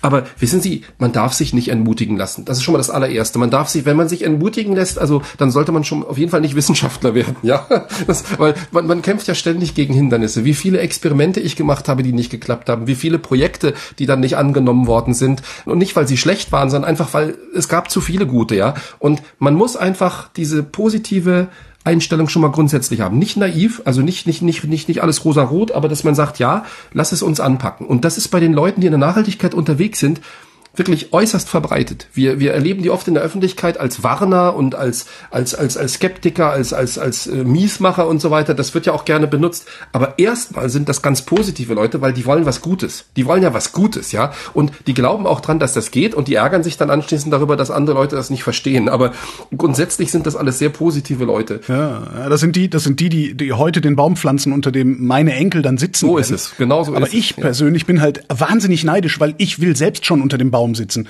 Und das Tragische ist ja, der Baum muss ja nicht mal wachsen, sondern wir müssen, wir müssten uns eigentlich nur mal ordentlich anstrengen, dann könnten wir den ganzen Kram in 20 Jahren schaffen. Es ist halt, es ist halt ein Riesending. Wissen Sie, das hat sich ja über, über Jahrhunderte dahin entwickelt. Also ich, ich, ich habe ja auch meinen Marx lesen müssen als Kind und ähm, äh, das System ist, wie es ist, ja. Und äh, ja. wir müssen einfach zum Beispiel, ich denke, in der Wissenschaft müssen wir unbedingt darauf achten, das habe ich anfangs schon gesagt, äh, wie, wie stark die Dinge, die wir machen, was haben die überhaupt für einen ökologischen Fußabdruck, wenn wir jetzt eben einen Beschleuniger bauen oder ein riesiges äh, neues Teleskop, aber auch, was nützt es denn am Ende dann tatsächlich der Menschheit? Wir brauchen freie Forschung, ich bin da absolut dafür, also das muss so Grundlagenforschung geben, ansonsten gibt es da keine Entwicklung, aber wir müssen auch diese angewandte Forschung und diesen Transfer Technologietransfer, Wissenstransfer, ähm, der auch sehr stark eingefordert wird, den müssen wir weiterentwickeln. Ähm, was wir übrigens auch ganz toll mit den Studierenden machen. Das wird ganz oft übersehen, dass wir ja am KIT 24.000 Studierende haben, die ähm, von uns ausgebildet werden und denen wir unsere Denke und unser Wissen, aber eben nicht nur das Wissen, auch die Denke, ja, also dieses positive Herangehen, Sachen anpacken, wirklich schon seit 200 Jahren mitgeben. Also ich meine, das, der Karlsruhe hat also nicht erst seit ein paar Jahren, sondern eben seit 200 Jahren jetzt fast schon wirklich, also also viele, wahrscheinlich inzwischen eine Million Studierende ausgebildet, äh, die, die also in Deutschland viel geschafft haben. Und dadurch bewirkt man automatisch was. Und man sollte sich nicht davon entmutigen lassen, dass es lange dauert. Was mich viel nervöser macht im Moment, das sind die Kosten. Die 400.000 Wohnungen, über die gesprochen wird im Bauministerium oder jetzt bei diesem, ähm, Sie haben es so schön gesagt, nicht Heizungsverbotsgesetz, sondern äh, Gebäudeenergiegesetz. Danke. Also Entschuldigung, ich will das auch wirklich, ich, ich muss da drüber ich ironisieren. Ich habe sehr viel schon drüber geredet in der letzten es, Zeit. Es, es heißt einfach nicht so, weil das Wort ist idiotisch. Das ist so wie Klimaskeptiker, ja. Das sind ja. so Wörter, wo wie konnte sowas überhaupt entstehen, ja? Stimmt, ja. Ich bin ja Klimaskeptiker. Höre ich immer wieder mal jemand sagen, ich sage, ach so, ah ja, Klimaskeptiker. Naja, und jedenfalls also dieses neue Gesetz, da geht's ja auch ganz stark um die Kosten. Und dann wird dann plötzlich auch dann argumentiert, dass sich das alle nicht leisten können. Dann sind da plötzlich 100.000 oder 300.000 Euro äh, Zahlen auf dem Tisch und so weiter. Wir müssen natürlich genau gucken, wie kann man das auch sozial gerecht. Ich, ich, weiß nicht, ich bin kein Politiker und ich bin Wissenschaftler. Ihr digitaler Zwilling muss das auch kennen, dieses Problem. Ja, und wie, also und, und, und, und da spielt natürlich jetzt auch dann, äh, da spielt die Politik und der Staat und diese regulativen Mechanismen spielt eine Riesenrolle. Weil ich kann nicht einfach den Leuten vorschreiben, dass sie jetzt alle ein Rufkit bauen sollen, ja, zum Beispiel. Das funktioniert nicht, weil das Ding kostet eben immer noch, ich sag mal eine Zahl, 100.000 Euro oder sowas, ja. Und das ist einfach sehr viel Geld. Aber wenn ich eben 100.000 Euro einsetzen will und überlege, dann baue ich mir jetzt also so ein Betonfertighaus auf der grünen Wiese oder mache ich mir ein Rufkit? Ja, dann hat man zumindest eine Wahl. Also, dass man in diese Richtung denkt. Und ja, und das zweite ist eben, also die Kosten hatten wir und das mit der Zeit hatten wir natürlich auch. Und da bin ich halt auch ein Realist. Äh, ich ich habe ja lange als Klimaforscher gearbeitet und wir sehen einfach, wie sich das alles entwickelt. Und ähm, wir müssen immer wieder warnen. Ich kann, ich kann das also gar nicht genug sagen, weil der Stefan Rahmsdorf, mit dem ich auch schon mal bei der CDU in Berlin gesessen habe, beim Berliner Kreis sogar sind wir hingegangen und haben versucht, die zu überzeugen, dass der Klimawandel real ist. Ja, ähm, versucht. Ich habe es schon extra so gesagt ja. also es gab immer noch Fragen, ob das nicht wirklich alles trotzdem Quatsch ist. Äh, aber wir haben es versucht. Und der Stefan Rahmsdorf, der weist doch immer wieder auch darauf hin, auf diese Tipping Points, ja, oder Jörn, Ex, Jörn Ekström, ja. Ähm, ich glaube, wir sind wirklich ohnehin in einer sehr gefährlichen Welt. Also aus ganz vielen Gründen, weil es so vernetzt ist, weil jetzt die künstliche Intelligenz kommt, weil die Pandemien weiterhin kommen werden, weil, weil wir energie- und rohstoffabhängig sind wie verrückt. Das kann man ja beliebig auswalzen. Aber deswegen dürfen wir trotzdem nicht vergessen, dass es eine richtige Richtung gibt. Und die richtige Richtung ist die Nachhaltigkeit und ist diese globale Kreislaufwirtschaft, in der wir irgendwann ankommen müssen. Und dazu gehört halt die soziale Gerechtigkeit. Deswegen sage ich ja global. Es kann nicht sein, dass der Norden den Süden ausbeutet, ob das über Produktion oder Rohstoffe geht. Das wird nicht funktionieren. Und deswegen müssen wir erstmal in Deutschland gucken, dass wir es gut hinkriegen. Wie viele Leute möchten nach Deutschland, weil sie sagen, bei uns läuft alles so gut. Und wir sind immer am Schimpfen und sagen, früher war alles besser, ja. Und wir müssen dann eben auch drüber hinaus gucken. Und da wird es dann ganz schwierig. Also, ähm, weil ich habe eben die Kosten erwähnt, die Zeit. Und wissen Sie, wir Deutsche, wir haben doch gar nicht so viel Einfluss darauf, eben wie gesagt, wie Afrika baut oder wie Indien baut. Es sei denn, wir können denen unser Wissen wieder mitgeben. Ich habe gestern Abend, ich, ich muss einmal ganz kurz, ich habe gestern Abend was ganz Rührendes gesehen. Ich bin ein ganz großer Fan von Johann Sebastian Bach und ich werde nächste Woche zu der 300 Jahre Bachfeier nach Leipzig fahren, weil vor 300 Jahren ist Johann Sebastian Bach in Leipzig angekommen und hat dann angefangen, fantastische Kantaten und, und, und, und Passionen und so zu schreiben. Und gestern Abend sagte auch jemand, ich glaube, es war John Elliot Gardiner oder Christoph Wolf, sagt, es war Gardiner, der sagte, Bach war eigentlich auch wie ein Wissenschaftler, weil er eben Patterns liebte und weil die Musik äh, auch bei, im Gehirn irgendwas bewirkt. Das ist ja so. Ja. Und ich, warum ich das aber jetzt erzählen wollte unbedingt, ist, weil ähm, wissen Sie, ich hole mir sehr viel auch Inspiration aus vergangenen Zeiten, manchmal auch aus der Zukunft. Das, das, das klingt verrückt, aber es ist für einen Wissenschaftler, es ist der schönste Beruf, den es gibt, wenn man sich so zwischen den Welten hin und her bewegt, ja. Und eben auch die Musik gehört dazu. Und dann habe ich gesehen, einen, einen, einen zweistündigen Filmbericht ähm, von einem asiatischen Dirigenten aus, äh, ich glaube, Hongkong, der eben auf den Spuren von Johann Sebastian Bach durch Thüringen gereist ist. Und das klingt erstmal ganz komisch. Du sagst, ja gut, was ist denn daran so besonders und was ist denn da so besonders? Und da hatte er eben ganz viele Musikbeispiele mal zwischendurch, wo man ein asiatisches Orchester sah, also in Taiwan, in Hongkong, äh, in Indonesien auch zum Teil, weil der hat wirklich sehr viel auch dort dirigiert und wo man eben Leute sieht, Chöre, die singen Bach auf Deutsch, ja, die singen die Kantaten oder auch die großen Passionen singen die auf Deutsch, spielen dann eben auch unsere Instrumente und das ist aber kein Kolonialismus. Deswegen habe ich jetzt so ausgeholt. Die Menschen haben einfach erkannt, dass dieser dieser Mann, Johann Sebastian Bach damals, und glauben Sie mir, das ist jetzt überhaupt nicht, dass ich sage, wow, Deutschland und so weiter, wir, wir haben genug Schlimmes gemacht. Aber der hat irgendetwas entdeckt in, in dieser Musik, was auch diese Leute dort, die also aus völlig anderen Kulturen kommen, die auch sehr alte Kulturen haben, die tausend Jahre älter sind als unsere, und trotzdem haben die das angenommen. Aber nicht, weil sie so sein wollen wie wir, ja, sondern weil sie sagen, das ist so eine Art äh, Kulturgut der Menschheit. Der hat da was entdeckt, geschaffen, was für alle schön ist, ja. Also das gilt ja auch für Beethoven, Mozart und auch für sehr viele asiatischen Dinge. Ich mache ja auch Tai Chi und sowas, ja. Also und ähm, also wissen Sie dieser Austausch und unser Wissen gehört dazu. Also wenn wir hier in Deutschland dieses Yeah. Privileg haben und, und diesen Luxus, dass wir die Wissenschaft so frei betreiben können, wie wir das machen. Und wenn wir sagen, wir wollen das so anwenden, dass wir über die Stadtentwicklung forschen, dann müssen wir es auch anderen zugänglich machen und von Anfang an auch mit überlegen. Das nennt sich Co-Design. Ich hatte auch vorhin ein bisschen über Reallabore mal angetäuscht oder angedeutet.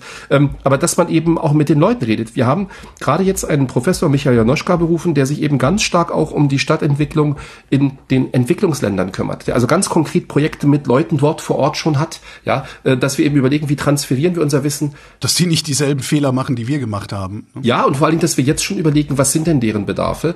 Und ähm, ja, ich meine, wie, wie gesagt, es ist nicht dieser eindirektionale äh, Transfer, wo wir einfach sagen, wir wissen es besser und deswegen zeigen wir euch jetzt, wie es richtig geht oder so, weil das, das, das, da haben sie schon recht, aber es, es muss noch mehr sein. Wir müssen einfach erstmal horchen, was sind denn deren Bedarfe und wie bringt man das zusammen? Und nochmal, das wird ganz, ganz, ganz lange dauern, aber das muss von Anfang an mit angelegt sein, dass wir nicht einfach bloß irgendwas erfinden und dann wird das nachher exportiert. Das ist zu einfach. Das ist vielleicht nationalökonomisch ein Erfolgsmodell, aber nicht global. Denken Sie, wir werden auch neu gebaute Städte sehen? Sie und ich vielleicht nicht mehr, aber ähm, werden wir das sehen? Also ich glaube, dass sich die urbane Struktur und die, die regionale Struktur in Deutschland noch gewaltig verändern wird. Also weil ich, ich, ich denke ja, wie gesagt, 200 Jahre in, ins Voraus und die Städte werden sich viel mehr noch als bisher auflösen. Also das heißt, diese Trennung zwischen Stadt und Land wird immer weiter verloren gehen durch eine Verbreiterung und ich, ich denke auch, dass diese, diese, diese sehr starke Verdichtung, die wir teilweise haben, also diese, diese Wohnkomplexe in Großstädten, dass das auch künftig weniger wieder werden wird. Also ich meine, es gibt ja in Berlin und gerade auch noch in Ostberlin, Hohenschönhausen, Weißensee, Marzahn und so weiter, diese riesigen Gebäudekomplexe. Das war damals nötig. Und natürlich, wenn dann die Bauministerin sagt, wir brauchen 400.000 Wohnungen, denkt man sofort wieder an solche Dinger. Aber in der Zukunft insgesamt, denke ich, geht es also mehr in die Fläche. Ist allerdings global derzeit nicht die Tendenz. Die meisten großen Städte entstehen an der Küste. Das muss man einmal wissen, weil es ist einfach ein Phänomen, das erklärt sich dadurch, dass dort der Transport, die Rohstoffe kommen mit dem Schiff und so weiter, ja. Und zweitens sind es dann eben auch sehr große Städte. Also die Megacities nehmen nach wie vor massiv zu.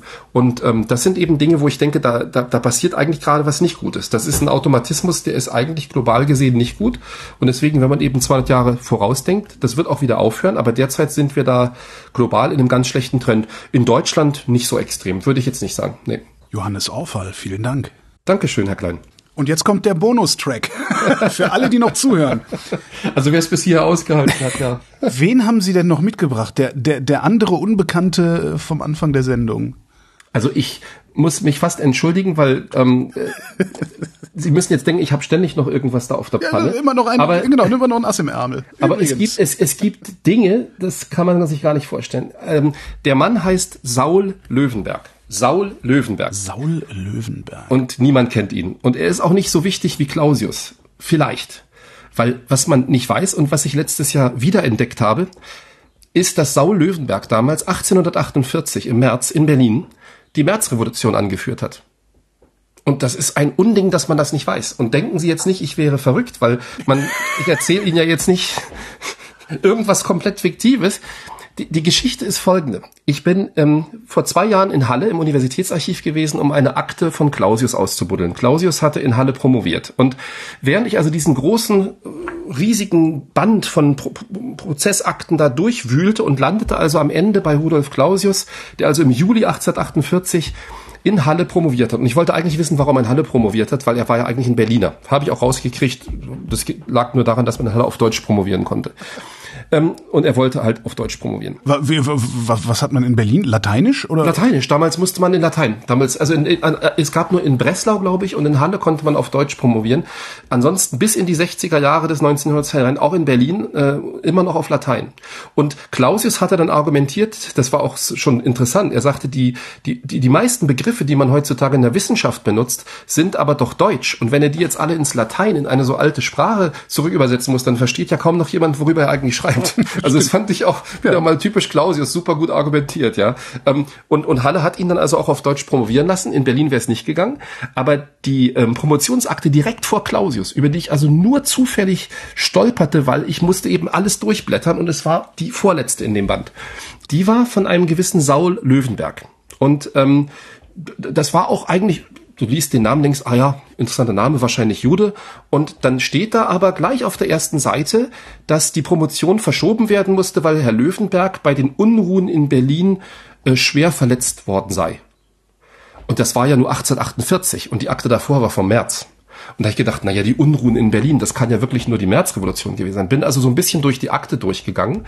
Ähm, und ähm, er hat dann im Juli, also direkt vor Clausius, dann promoviert, also hat sich offenbar erholt ähm, ein paar Monate später. Aber ich hatte dann so ein bisschen äh, Feuer gefangen. Blut geleckt wäre jetzt vielleicht zu, zu, zu unpassend, ja, und dachte, wer ist dieser Löwenberg? Und bin dem also hinterher und der Saul Löwenberg findet, den findet man in diesen ganzen Beschreibungen der Märzrevolution sehr schnell und sehr viel, in, aber nur in den alten Büchern, weil er nämlich äh, derjenige war, der damals in Berlin, ähm, und zwar das nannte sich unter den Zelten, das ist jenseits des Brandenburger Tors, da wo jetzt der Tiergarten ist, da wo die Kongresshalle, die Schwangere Auster steht, ja, da gab es früher ein großes Ausflugslokal, das hieß äh, unter den Zelten.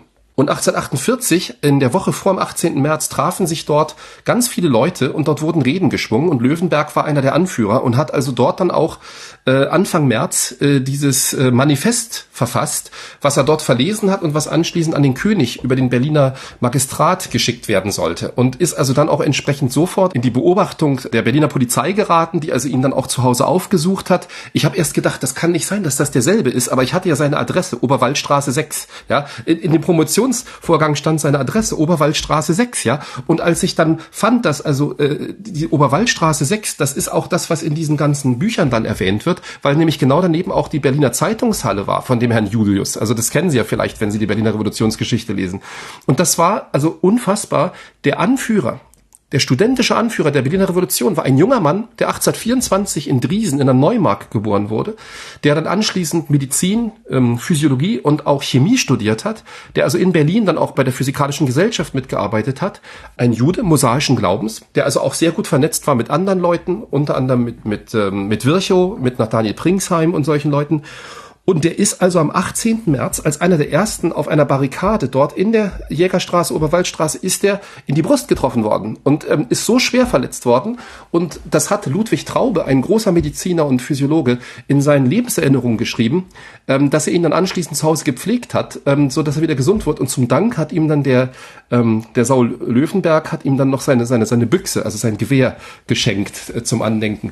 Und ähm, was mich dann aber so überrascht hat, ist, dass man ihn völlig vergessen hat. Die Frage hatten Sie mir letztes Mal Clausius Ja, auch gestellt. das war ja bei Clausius hatte, aber da, da ist es ja noch viel frappanter, weil Clausius hatte ja auch äh, wirklich äh, einen, einen ungeheuren Beitrag letztendlich äh, zu, zu, zu, zur Wissenschaftsgeschichte oder zur Wissenschaft geleistet.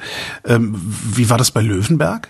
Also ich, ich meine, in Fachkreisen ist ja Clausius nie in Vergessenheit geraten. Also man hat seine Biografie äh, ziemlich vergessen, weil er eben keine Schüler hatte und weil seine Familie auch äh, sich nicht so gut erhalten hat. Und ähm, äh, wie gesagt, es verschwand auch oft vieles hinter dem großen Helmholtz und dann kam die große physikalische Revolution mit Max Planck und so weiter. Bei Löwenberg war es anders. Löwenberg hat ja die Revolution überlebt und ähm, es ist eigentlich ganz erstaunlich, dass er anschließend nicht doch von der Polizei auseinandergenommen worden ist. Also was ja in der Zeit der Restauration dann ganz üblich war. Die Leute wurden also ins Zuchthaus geschmissen und also das war nicht fein, ja. Der Vater von Löwenberg war ein sehr reicher Kaufmann und der leitete unter anderem auch diverse Versicherungen und Bauunternehmen, da sind wir beim Bauen in Berlin, ähm, und war äh, auch Freimaurer und war also dadurch auch dem preußischen Königshaus sehr nah. Also wenn Sie mal, wissen Sie, man lüpft da so ein bisschen das, das, das, das Betttuch der Geschichte und darunter ist also eine, eine, eine ganze Ansammlung von anderen Dingen, die man nicht erwartet, ja. Und also meine Theorie ist, aber ich kann es noch nicht beweisen, ist, dass der Löwenberg, als er dann gesund war, er hat sich einfach nie wieder politisch beteiligt, er hat dann eben promoviert. Er nannte sich übrigens dann auch Paul. Also man findet in vielen Dokumenten statt Saul Paul Löwenberg. Und jetzt werden Sie sagen, hm, vielleicht doch nicht derselbe. Ich habe seine Universitätsakte gefunden in, in der Humboldt-Universität Berlin und da hat er eigenhändig aus Saul Paul gemacht. Er hat das durchgestrichen und da steht dann sowohl Saul wie auch Paul. Ja, also äh, das war ja auch bei Heinrich Heine so, der eigentlich Henry hieß. Ja, ähm, Juden haben ja äh, äh, auch damals teilweise ihre Vornamen geändert und Saul Löwenberg nannte sich öffentlich Paul und man findet ihn dann eben auch relativ viel. Er ist so ein bisschen untergetaucht. Er hat dann eine chemische Fabrik gegründet, hat in Berlin in der Leipziger Straße, also äh, eine Fabrik gehabt, hat auch ein paar Patente gemacht in 60er Jahren noch, also fast 20 Jahre später und hat also ein völlig unauffälliges Leben geführt. Also zum Beispiel habe ich bis heute nicht rausgefunden, wann er gestorben ist. Also einfach, weil es gibt, es ist unfassbar, aber ich, ich weiß, dass er also das letzte Mal 1864 erwähnt wird mit dem Patent und danach habe ich keine Spur mehr von ihm. Aber was eben so toll ist daran ist, äh, wissen Sie, es gibt eben doch einzelne Menschen, die die Geschichte verändern. Es sind nicht immer nur die Massen, was uns immer gesagt wurde, ja, sondern es sind eben doch auch einzelne Leute, mutige Leute, kluge Leute und äh, der der Saul Löwenberg damals, obwohl er eigentlich nur Wissenschaftler war und, und, und ein Student auch noch, er, er wollte ja promovieren, der hat sich getraut, mit diesen vielen Menschen zusammen äh, eine Adresse an den König zu schreiben und unter anderem eben äh, Pressefreiheit, Religionsfreiheit, all diese Dinge zu fordern, ähm, was ja zu den ganzen Entwicklungen führte und von denen wir heute noch zehren. Ich meine, die Märzrevolution vor 175 Jahren, die hat ja dazu geführt, dass wir heute in der Demokratie leben. Ja, und also, und da hat Saul Löwenberg ganz maßgeblich Anteil dran. Und dass ihn jetzt nicht jeder kennt, finde ich nicht schlimm, aber dass man ihn komplett vergessen hat, finde ich ehrlich gesagt ein bisschen schade. Und deswegen wollte ich ihn heute mitbringen. Ich hatte vorhin die Idee, dass wir uns mal verabreden sollten, doch ab und zu mal, wenn, wenn wann immer Sie über jemanden stolpern, äh, den Biografie-Podcast zu machen. Okay. Ähm, und bis dahin danke ich Ihnen jetzt aber wirklich fürs Gespräch. Vielen ich danke Dank. Ihnen auch sehr gern, Herr Klein. Es war wirklich wieder sehr schön und ich hoffe, es war auch für alle interessant. Vielen herzlichen Dank.